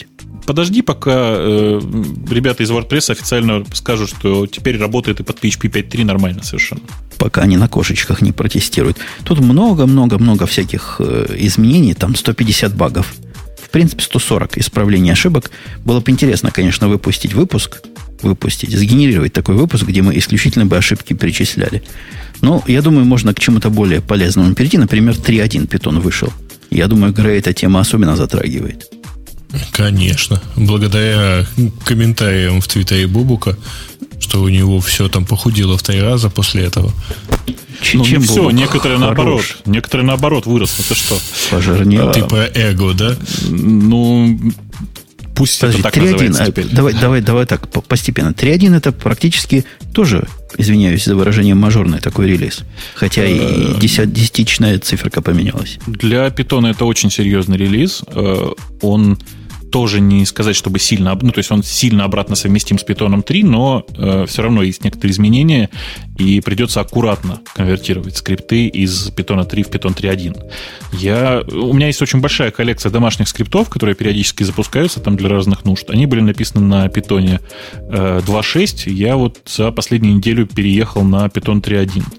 Э, честно, всем уже в Твиттере написал и там во всех, где у себя в дневниках написал. Э, в общем, суммарное количество строк в этих скриптах уменьшилось почти в три раза. Это я к тому, что Python 3 сейчас это очень красивый язык, который позволяет очень лаконично выражать свои э, программистские мысли. А Чего он местами а? стал еще и быстрым языком. И библиотека ввода-вывода, говорят, улучшилась от 2 до 20 раз. Ну, а да, это, это было да. просто ахиллесова пята там. Я как-то жаловался года два назад на то, что питон у меня чисто из файла обрабатывал, по-моему, 10 или 20 тысяч в секунду записи, когда нормальный язык обрабатывал 500 тысяч. Э, не надо было просто пользоваться стандартными способами метода, стандартными методами ввода-вывода, и тем более ни в коем случае не пользоваться командой print. Ладно, э, собственно, действительно, библиотека ввода-вывода была просто, просто переписана from scratch. Э, в результате получилось ускорение в некоторых местах до 20 раз. В реальности, ну, где-то раза в 3,5-4 она стала быстрее. Ну, что... мы, мы же простые пацаны как делаем? Мы открываем файл, а потом делаем read line. Оно стало read line быстрее лайнить. Да, конечно. То есть, мне кажется, вот здесь много чего можно было улучшить. У них readline то ли плохо буферизирован был, я не знаю, чего они там делали. Такого, что работал медленно. Вот эти самые 10 тысяч э, в секунду, которые я упомянул, как раз были в таком примитивном рабоче-крестьянском варианте. Ну, поставь Python 3.1 и посмотри. То есть там разница в синтаксисе, в скорости, в скорости чтения и в скорости вывода через syslist там просто она видна на глаз разницу. Э, я даже, я даже не знаю просто, как, как, как объяснить такой ужасный факт, что в течение почти шести лет э, все пользовались старой библиотекой для ввода-вывода. А оптимизация циклов, как она чувствуется? Говорят, флажок появился оптимизационный новый. Да. Чего-то мы... Нам не надо их консолидировать в каких-нибудь О1, О2, О3, Нет, чтобы не запоминать там... все там, там ничего такого сейчас нет. Э, то есть, вообще это, скорее всего, будет дефолтный, дефолтный метод сборки э, с предвычисляемыми переходами, начиная с, я думаю, что с релиза 3.2, потому что, в принципе, сейчас вот в релизе 3.1 он работает очень предсказуемо и стабильно. То есть нет, практически нет ситуаций, в которых предвычисление переходов замедляет работу, а в большинстве случаев разница в производительности бывает ну, от 20 до 30, 30 раз. То есть процентов, простите, 20 до 30 процентов. Что немало. Те, кто в процентах не понимает, 30 процентов это много. А вот что по поводу русского языка? Как-то там русский язык теперь летает и, и просто пищит. Вот это, это тоже отдельная загадочная для меня вещь, почему э, при переписывании, собственно, блока работы со строками, э, там есть такая загадочная история. Дело в том, что в строки в питоне, они исторически были, ну, просто бинарные строки. И отдельно был отдельный класс, который назывался Unicode, и представлял из себя уникодные строки. При переходе на третий питон уникодные строки стали обычными строками, то есть, грубо говоря, уникодная строка теперь стала классом по умолчанию для строк. А появился отдельный строк, отдельный класс для бинарных строк под названием bytes. Э, так вот, почему при переходе на третий питон никто не озаботился переписыванием э, на современный стиль питона э, этих, этих уникодных строк, я, я не понимаю. Сейчас его наконец-то переписали, переписали не весь, к сожалению, пока класс, а только моменты конвертации из уникодных кодировок, и э, в реальной жизни действительно скорость увеличилась. Вот в обзоре пишут 2-4 раза. Редкий случай, когда у меня данные говорят противоположные. То есть оно не то чтобы не то что в 2-4 раза. По моим данным, скорость обработки UTF выросла там, по моим тестам в 15, 15,6 раза. То есть 15.6. Просто бешеное ускорение. А ты убрал из своих скриптов весь этот идиотский, который у них требовался да, раньше инкод, да, да, да, да, да, да, конечно. Просто выкинул, выкинул все к чертям, и, видимо, еще и за счет этого количество строк в скриптах уменьшилось ощутимо. То есть теперь просто уникодные строки по умолчанию, меня это радует, как просто ну, морбаратор этому, в общем. Ну, в принципе, э, в принципе, редакция этого подкаста рекомендует вам 3.1, но имейте в виду, многие популярные продукты прямо говорят, требуется Python больше, чем 2.3, но меньше, чем 3.0. Например, не помню что, но на примере что-то вчера ставил, которое вот такое мне конкретно сказала. Ну, никто не мешает тебе держать два Python а, два интерпретатора. То есть у меня сейчас так и есть. У меня есть Python, ну, бинарник Python 3 и бинарник Python. Первый, э, это, понятно, Python 3.1, а просто Python, это Python 2.6. Я, кстати, хотел бы предупредить, если вы, дорогие слушатели, те три из вас, которые пользуются питоном на Mac OS X, попытаетесь его перестроить из портов 3.1 э, на PPC-платформе, вы можете сильно удивиться, как и я. При этом результат получается, я для тебя специально, коллега Бобук, расскажу, удивительно поразительный. Он смешивает библиотеки Python 2.5, который у меня до этого стоял, и 3.1, или там 3.0, по-моему, был вместе, и, и фантастика происходит. То есть он как-то условно работает, пока некоторые библиотеки не трогает. После этого он падает на segmentation fault. Очень-очень любопытно. Слушай, Жень, ты на заднем плане храп слышишь? Это кто? Это Эльдар? Нет, Эльдар, он человек Нет, воспитан. не слышит, потому что я микрофон выключил. Вот только поэтому, мне кажется, мы не слышим сейчас храп. Мне кажется, пора сваливать с этой темы. И у нас для завершения вообще всей этой языковой бодяги есть отдельная история про Столмана и .NET и C-Sharp. Он как-то коротко высказал, но прошло это везде. Он предостер... Это называется, предос... они сваливают с этой темы, да. Предостерег против использования среды программирования моно для создания свободных приложений. То есть он не на C-Sharp, собственно, наезжает, а на моно, как таковое. Нет, там наезд был именно на C-Sharp. Дело в том, что э, нет никакого представления сейчас о том, насколько легально э, реализовывать собственный компилятор с языка C-Sharp. Сейчас есть ровно одна э, реализация, отличная от Microsoft, и это действительно та, что входит в состав Mono. Э, и, собственно, Столман высказался именно по этому поводу. То есть он сказал, что вот если сейчас Microsoft внезапно э, торжественно всем объявит, что писать на C-Sharp можно только с использованием Microsoft компилятора, то все, ты, в общем, прогорел, э, особенно если ты использовал Mono. Ну, действительно прогорел. Хорошо бы нам представителя Microsoft взять, чтобы он нам все сказал. Где наш евангелист? Чтобы сказал писать и не писать. Я думаю, что мы попробуем в, в следующее шоу заманить сразу двух гостей, если получится. Вот одного, которого я тебе намекал, а второго как раз нашего дорогого евангелиста, если он уже вернулся из отпуска. И он нам скажет всю правду. Представь, какие будут на него потом судебные наезды, когда Microsoft такие изменит либо стандарт, либо спецификацию, либо лицензию. А мы будем знать, кого винить. Ура, товарищи. Э, поехали дальше потихонечку. У нас какие-то приличные темы еще есть. Например, пиратскую да, бухту. следующее, NetBeans. Ладно, я вас, да. я, я вас пожалею. NetBeans умирающее зверье, на мой личный взгляд. А вот пиратская бухта, похоже, тоже загнется. Ее купили, продали. За какую-то совершенно смешную, на мой взгляд, сумму менее 8 миллионов долларов действительно сумма совершенно смешная, но тут понятно почему. Э, дело в том, что нынешняя пиратская бухта – это эм, замечательный совершенно сервис, который не приносит практически никаких денег. То есть там, да, там есть баннера.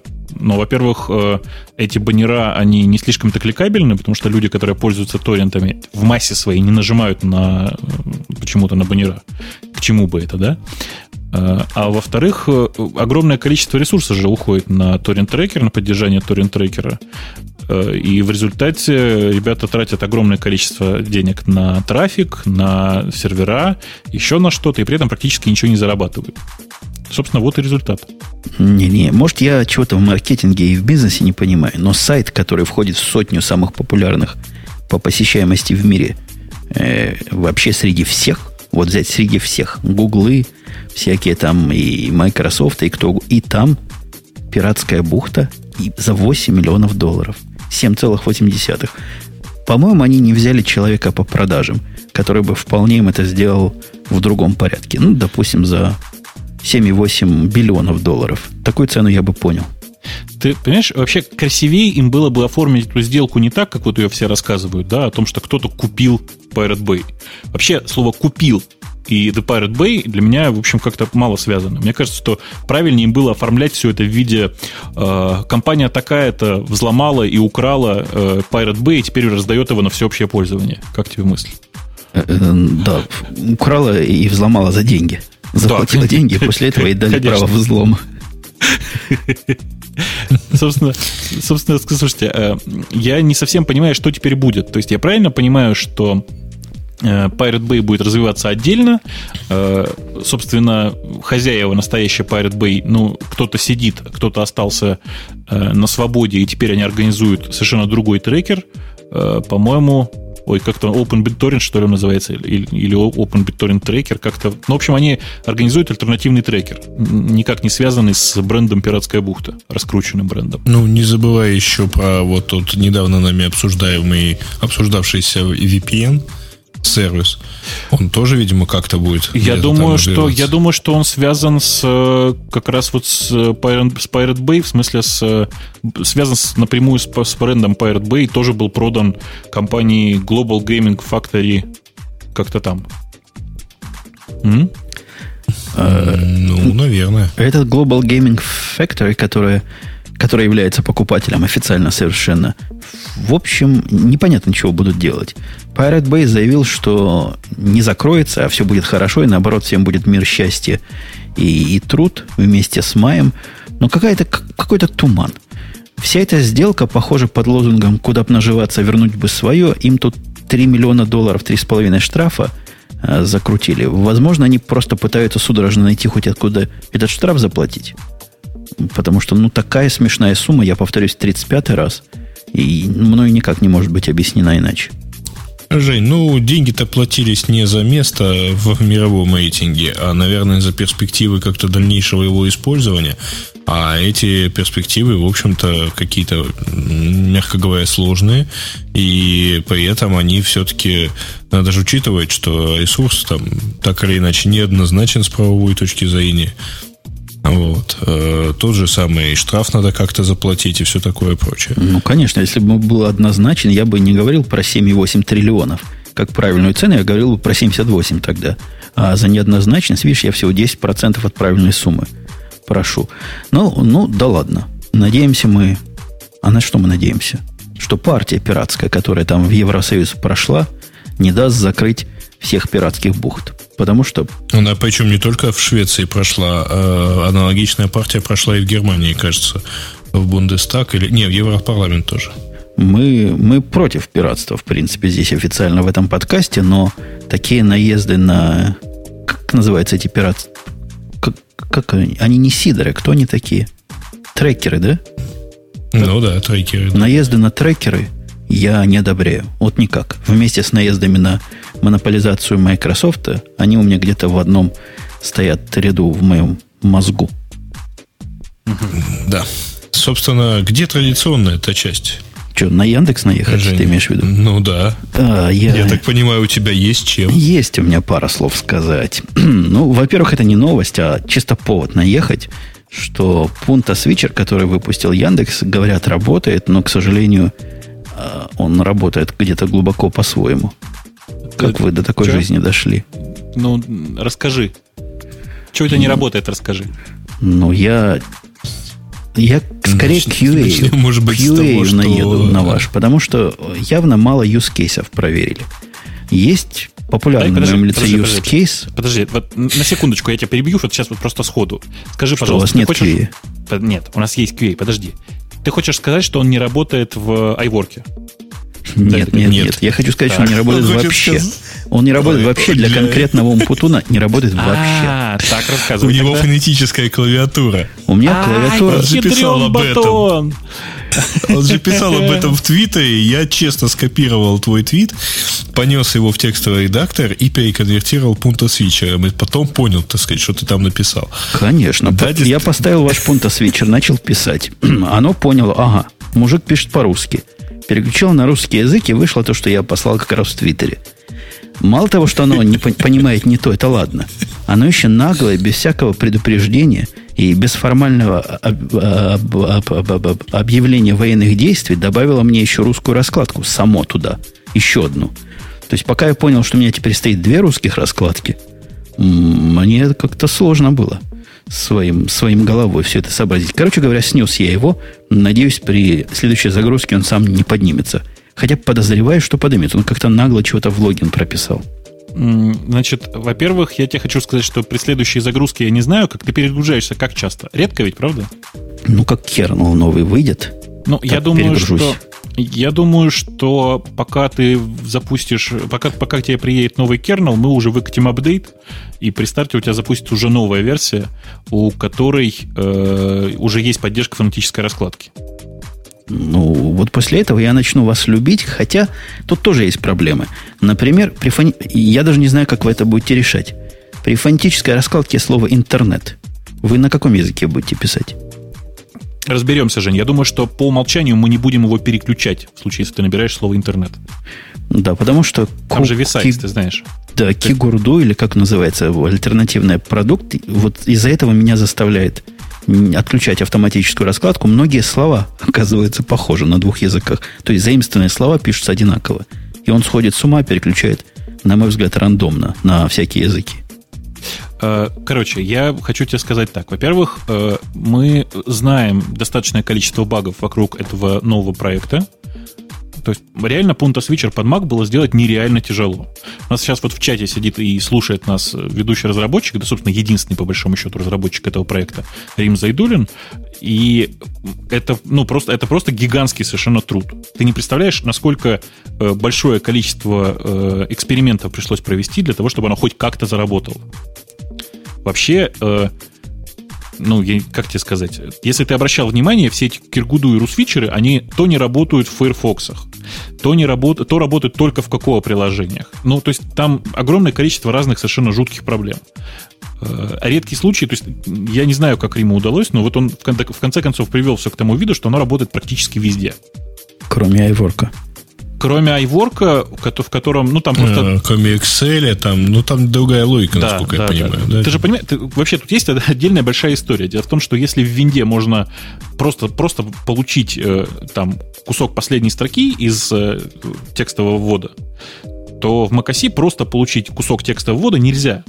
Можно что делать? Можно следить за набором клавиатуры, и понимать, что же там набралось в текстовом вводе. Понимаешь, да?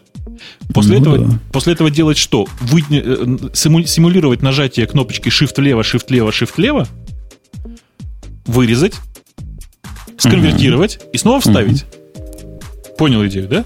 Ну, в свое время так делали, по-моему, на 16-е прерывание. Сажали да, в досе, да, да, ловили да, и обратно засовывали. Да. Ну, вот тут, тут примерно вот так.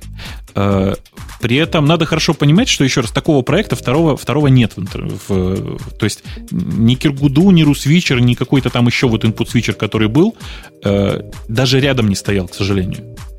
Я хочу сказать, что я вообще извращенец, да, то есть вообще эта программа, по большому счету, Punta Switcher, для тех, кто не пользуется слепым методом.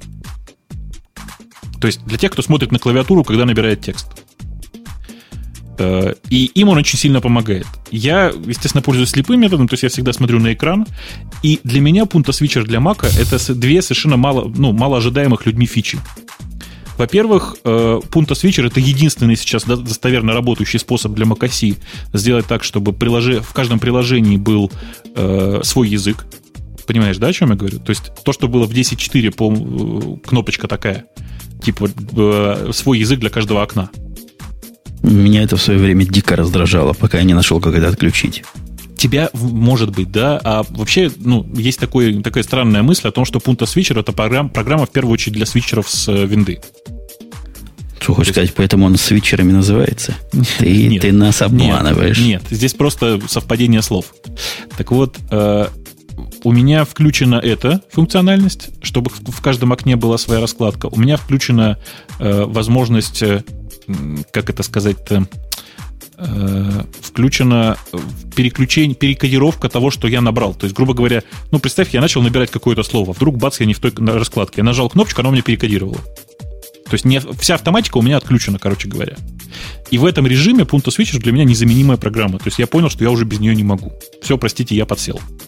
Э, и одновременно с этим, как говорится, я кончил, в смысле, все, что я хотел сказать по этому поводу, я, кажется, сказал. Ну, в чатике правильно спрашивают, а сколько же тебе Яндекс за это проплатил? За вот эту рекламу длинную. Да нисколько, я еще раз. У нас где-то где был пост, если вы, зачислили. Если вы пороетесь у меня в Твиттере, и, и там у меня, в, кажется, в Ярушке, вы найдете э, ссылку на пост автора, э, собственно, автора, главного разработчика всего этого хозяйства, как это все разрабатывалось. Э, чтобы понимать, что к чему. То есть это проект, который длился почти год. Вот. Э, и поэтому, ну, я за этот проект очень сильно болел, поэтому я не могу сказать, что мне кто-то за что-то тут заплатил. Скорее, я за что-то заплатил, за то, чтобы разрабатывался этот проект. Вообще, я выступлю в несвойственном мне жанре и скажу, что респект и уважуха.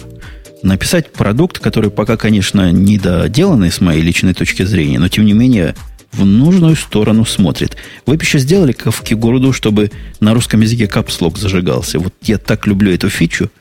Она исключительно для этого Кигурду использую. Все остальное отключено, вот только капслог зажигает. Э, ну, Рим сейчас тебя услышал. Я думаю, что мы разберемся с тем, делать или не делать эту фичу. Скорее, а я предлагаю нет. экран тушить. Нет, это для таких, как я, которые на клавиатуру смотрят при наборе.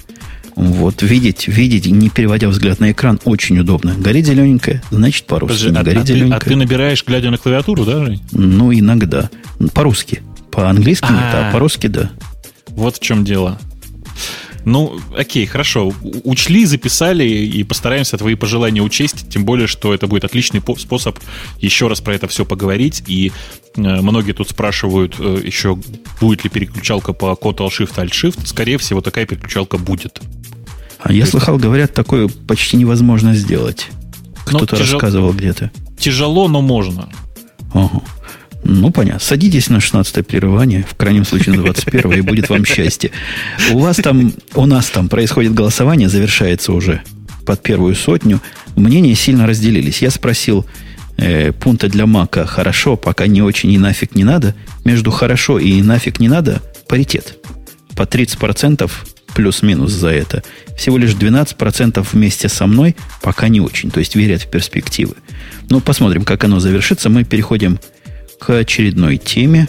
Что у нас там из очередных-то тем? Давайте что-нибудь попроще. Ну, что-нибудь такое легенькое. Ну как, Жить, давайте, может быть, вот эти 10 ошибочек? Давайте тему Яндекса добьем уже, в конце концов. А что Яндекс-то еще? Есть еще за что ругать? Конечно. У нас запустилась замечательная фича в словарях. Ребята из Лингва э, очень давно уже, ну, так как года два, наверное, на, на, в своих словарях содержат замечательную кнопочку «Услышать, как это говорят». В результате у нас а, в словарях да, да, да, кнопочка, я, да. Да, я удивился бесполезности этой затеи, точно. Я, я тебе расскажу, есть полезность, есть понятная полезность для тех, кто учит язык. Для тех, кто учит язык, гораздо более полезно использовать толковые словари, которые вот эта фича была, по-моему, с первого дня. Ну, вы меня не заставите их да. перечислять, масса их в интернете, которые умеют говорить. Да, это правда, Жень. Но ты не забывай, что э, есть разные способы обучения, обучения э, языку. Конечно, Грубо говоря, бывают правильные способы, бывают неправильные. Нет, есть те, которые нравятся тебе, и те, которыми пользуются школьники. Как тебе Но формулировка? Это практически то же самое. Ты сказал то же самое, только другими словами. Да, да, да. И просто, чтобы уже закончить с, с, с темой Яндекса, я вот честно пытаюсь рассказать, что это, ну, понятная совершенно фича, она не очень полезная. Ну, правда, она не очень полезная.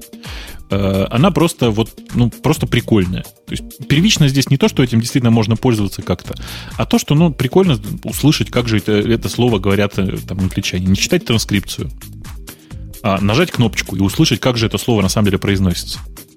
Я понял, почему ты сказала прикольная. Дело в том, что эта же фича доступна для украинского Вот что для тебя похоже по-настоящему прикольно.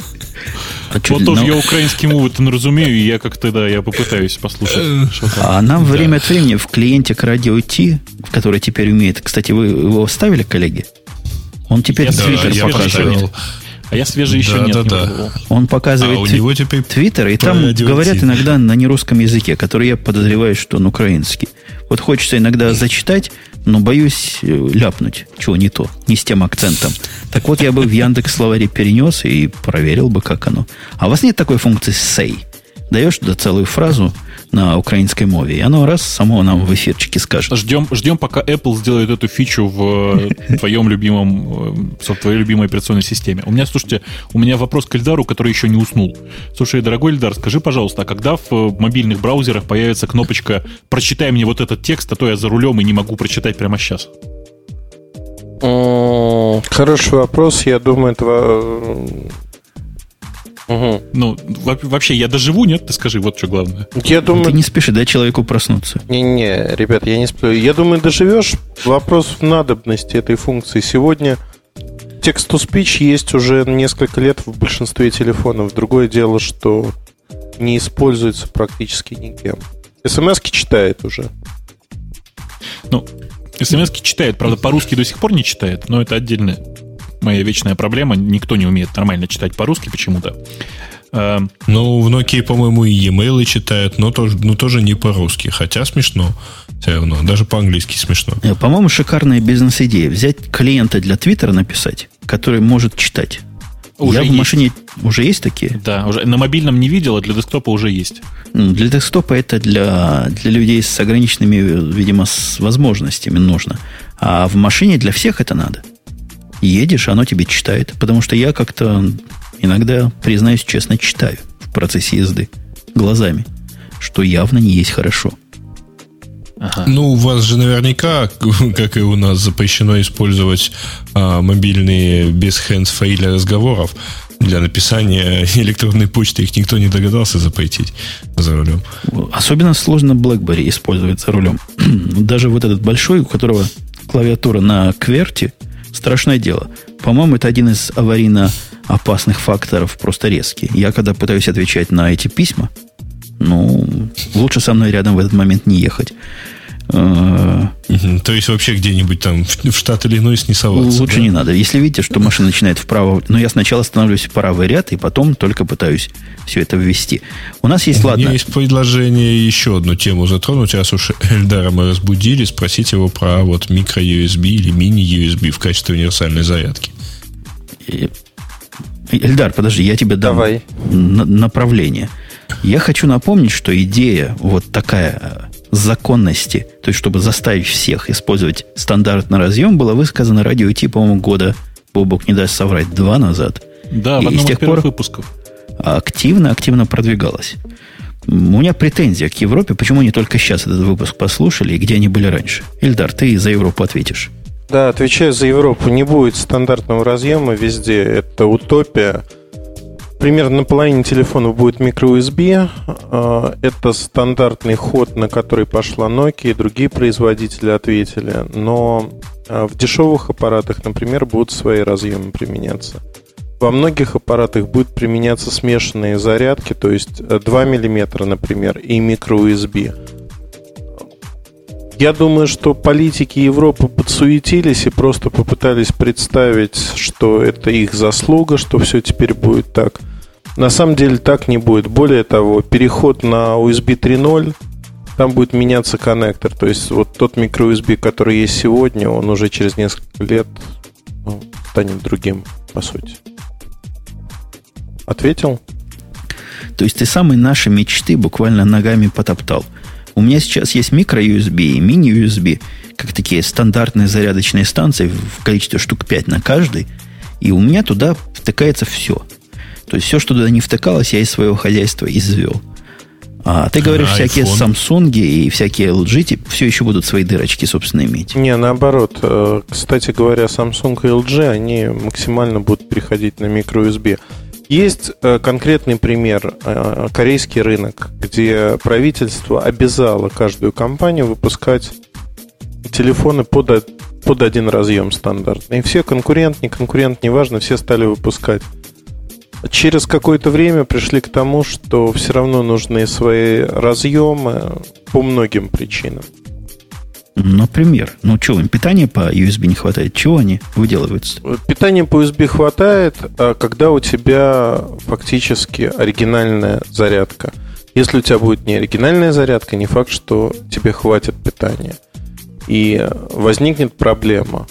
Проблема будет звучать так. Почему с оригинальной зарядкой я могу за час зарядить свою батарейку на 1000 мАч, а вот с э, компьютера или с какой-то другой зарядки у меня на это требуется много-много времени. Не-не-не, я тут тоже что-то не понимаю.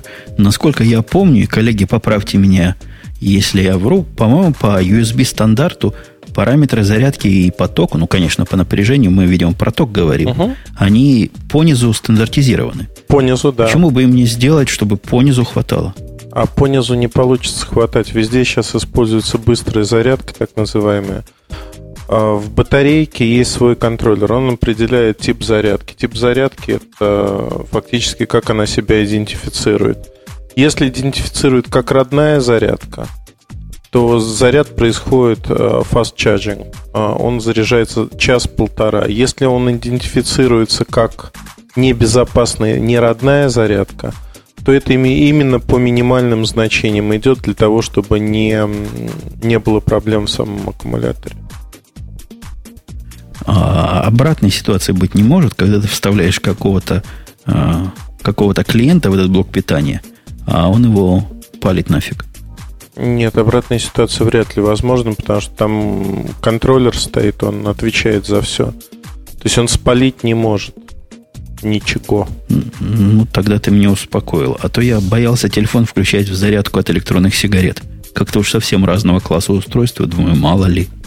Он будет, скорее всего, заряжаться по нижнему пределу. Это достаточно долго. Второй момент, с которым я лично столкнулся и стал разбираться, а, фирменный кабель, телефон, зарядка от компьютера. Показывает 100% заряда. В реальности аккумулятор заряжен на 70%. То есть при зарядке, это сделали все производители, при зарядке от кабеля от компьютера – он заряжается примерно за ну, чуть большее время, но показывает полный заряд, который полным зарядом не является. То есть, когда мы заряжаем телефоны от кабеля от компьютера, а мы не получаем полного заряда. До конца аккумулятор не заряжается. У нас примерно 30% пропадает емкость. Ну, у меня луч Это позора есть в сторону BlackBerry да. сейчас. Вот просто посылаю. Взял первый попавшийся провод, который у меня был в хозяйстве, мини-USB, у них там втыкается. Он от него, от компьютера вообще не заряжается. Когда берешь провод, который в комплекте был, с такой бульбой на конце, которая, на мой взгляд, является какой-то индукционной катушкой, и не более чем другим, от него он прекрасно заряжается. Это что вообще такое? Мне еще провода надо маркировать особым образом? Нет, это у тебя, скорее всего, через э, хаб включено все, и там просто не поддерживается действительно питание. Ну, может быть, сам, сам дурак, сам виноват, но родной провод через этот же хаб прекрасно работает. А, значит, два момента. Первый момент по питанию, скорее всего, провод не пролезает. Посмотри длину. Если длина большая, взять, попробовать э, короткий провод, такой же, как родной, будет заряжаться все. Второй момент, просто напрямую воткнуть в USB разъем на ноутбуке или в машине, тоже будет заряжаться. Ну, может быть. Может быть, вы и правы, хотя грустная эта новость, что не перейдут все. Я предлагаю устроить бойкот. Все слушатели радио Ти, те телефоны, которые не переходят, посылаем им луч позора и не будем их покупать. Вот такую акцию и посмотрим, как они будут выкручиваться. Бобок согласен? Да, да. Согласен. Целиком поддерживаю двумя руками и даже одной ногой. И я думаю, даже голосования не надо. Кстати, по поводу пункта от Мака у меня было... А, я уже объявлял результаты. Нафиг не надо, в процессе сильно победила. А встречный вопрос можно задать? А давайте Можно. проголосуем тогда для того, чтобы вот все автомобили ездили на резине, не знаю, с 16 радиусом, там, шириной 45 и чем другим.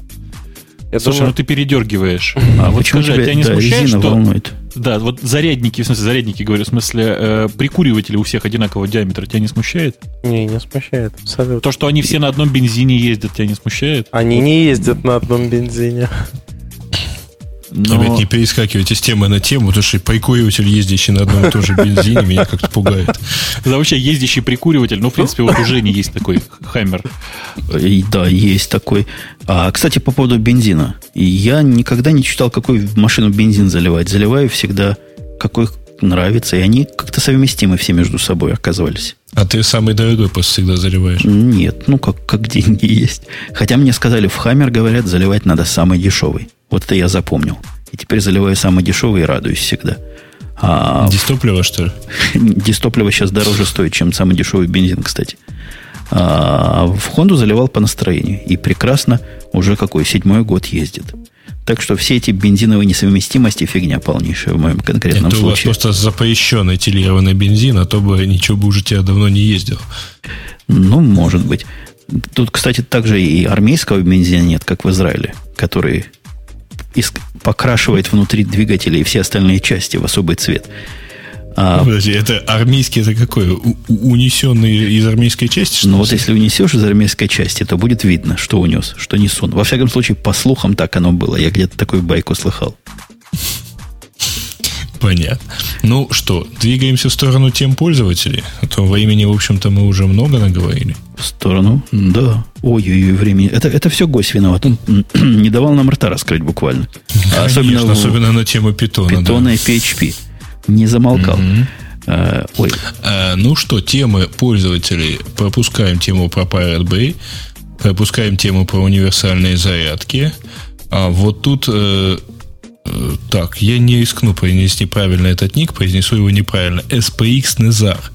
Ух ты, Господи. Э, сообщает нам о том, что э, основатели пиратской бухты запустили новый сервис videobay.org. Видеосервис, поддержка HTML5, конкурент YouTube. Кто-нибудь туда ходил? Я потому что не, не сподобился. Да, я заходил, он, во-первых, лежал, во-вторых, у меня ничего не заработало. Конец цитаты. Правда. Кстати, по поводу видеосервисов, я по введению. Разрешите. Интерапт. Угу. Я слушал недавно по Эхе Москвы передачу, где ты раньше, Бобок, участвовал. Я с тех пор и начал слушать, думаю, вдруг еще раз Бобука э, пригласят. Да-да-да, вот эту. Там речь шла о видеосервисах и их развитии. Вообще меня удивило, они пригласили норвежский лесной или лесной норвежский, есть такой, говорят лесной, дети. Да. Да. да, да. И он совершенно на голубом глазу рассказывал, что до чего индустрия видеодоставки сейчас слаба, Мол, можно на диске купить, но совершенно невозможно электронным образом. И я гляжу на себя и гляжу вокруг, как-то у него взгляд замылился. надо забывать, что он при этом а, пиар-менеджер или пресс-менеджер а, компании, а, видеосервиса Rutube на данный момент. То есть тут, тут ну да, но... по, поэтому он про это и рассказывает. Говорит, что Л- нельзя покупать. работает, да? Да, да, он ну там... да, читай, читай его же. Прости, я что-то как-то отстал от жизни. Ну, По крайней мере, он так подписывался. Я просто не в рынке уже. Да, я тебя слушаю. Но ведь это наглое, не наглое. Это не наглая ложь. Как мы все покупаем, мы все. Нормальные пацаны с Apple TV все покупаем. Да кроме Apple TV таких сервисов уже тут миллион. У Амазона есть такой сервис. Но это уже реальность. Моя жена ну, спросила, ну, куда ставить ящичек для DVD, я сказал в подвал. Вот это, по-моему, хороший показатель. Неплохой. Но не забывай, что это все-таки э, не, не про всю Россию. И ну, вообще да, не, не, про всю, не, и не про всю не Америку. Вот, примерно так. Но, тем не менее, есть подвижки. Я думаю, они прекрасно дойдут до... Да и в России, кто хочет, может уже покупать за 15 долларов фильмы и за 20, если уж очень, очень не втерпешь посмотреть лицензионный контент. Ага, без дубляжа на русском или даже без субтитров. Заодно вот. и выучит язык. Ну, давай к следующей. Или мы еще... А, следующее у нас... Э, Эндрю Климин сообщает, что первый нетбук на базе NVIDIA Tegra будет уже в сентябре.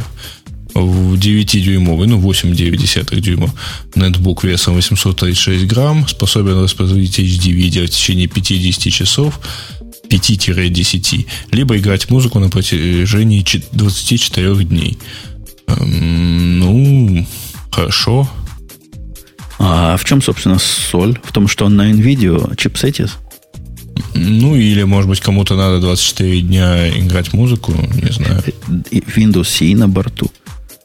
Меня, кстати, есть вот это добавление такое небольшое. Вы видели, какую гадость делает Last.fm теперь последнее время? они, если ты долго слушаешь э, вот настоящим рядом там ноутбуке или компьютере, в общем, не подходишь к нему, а он у тебя играет радиостанцию на Last.fm, за твои же деньги добавлю, а, то есть вот за эти самые 3 доллара в месяц, то через там некоторое время неактивности за компьютером они останавливают трансляцию и говорят, по-моему, ты отошел, вот, а нам очень не хочется, чтобы эта замечательная музыка проподозвучала зря. И все, воспроизведение останавливается. А вот, вот эти штуки с оплатой это для иностранцев только, я правильно понимаю? Э, да, это для всех, кроме жителей Америки, по-моему, Э, Англии и Германии. Там, у них там есть какие-то соглашения, а в остальных они, э, точнее, не то, что штуки с оплатой, а э, стриминг, э, то есть вот эти вот пользовательские радиостанции, они доступны э, за пределами вот этих трех стран только для платных аккаунтов. А я вам смешное скажу. Вы знаете, я тут недавно увидел, что у меня тоже просит денег. Говорит, недоступно, вы не американец. Думаю, откуда что знаешь, зараза такая, что я не американец? А оно поняло, потому что я логинился через русский интерфейс. Вы представьте. Ага. То есть я вышел, убрал того юзера, зарегистрировал себе настоящего американского юзера, и стало хорошо. То есть мало того, что мой IP, или как они там еще определяют, я еще должен не по-русски говорить с их точки зрения. Совсем наглость потеряли. Ну да. А, ну, вообще, в любом случае, гадостный товарищ, потому что у нас, в общем, Last.fm играет в фоне на работе, э, так сказать, в общественных местах.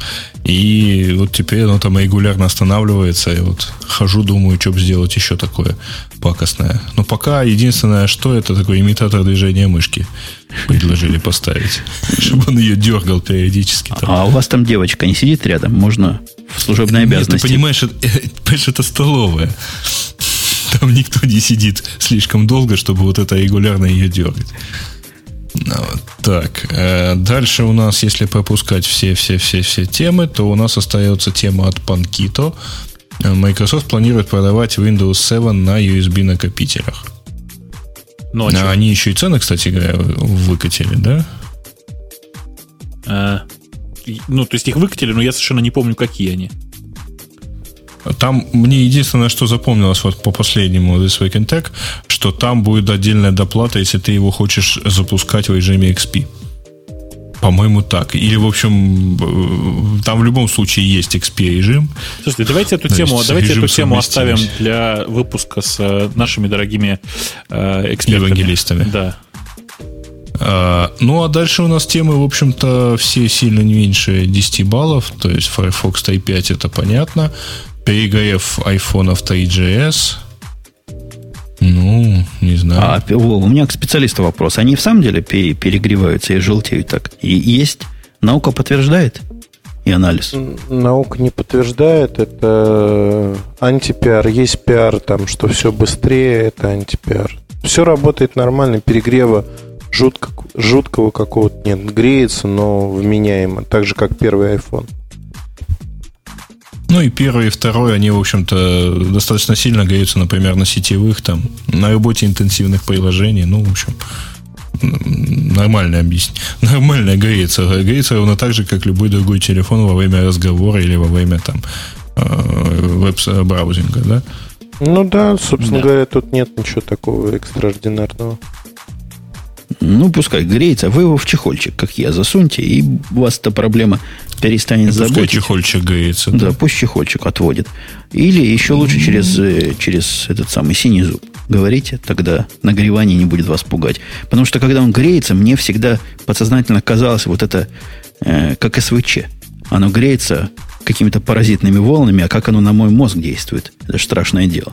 Как оно на твой мозг А теперь у тебя экранирующий слой воздуха. Чехолчик, да. У меня слой воздуха между ними и мной. Так что, так что да, мы безопасности. Я по поводу безопасности. Может, будем к безопасному время уже более чем безопасное заворачивать? Ну, в общем, у нас и темы-то пользовательские тоже, в общем, тихо потихонечку закончились.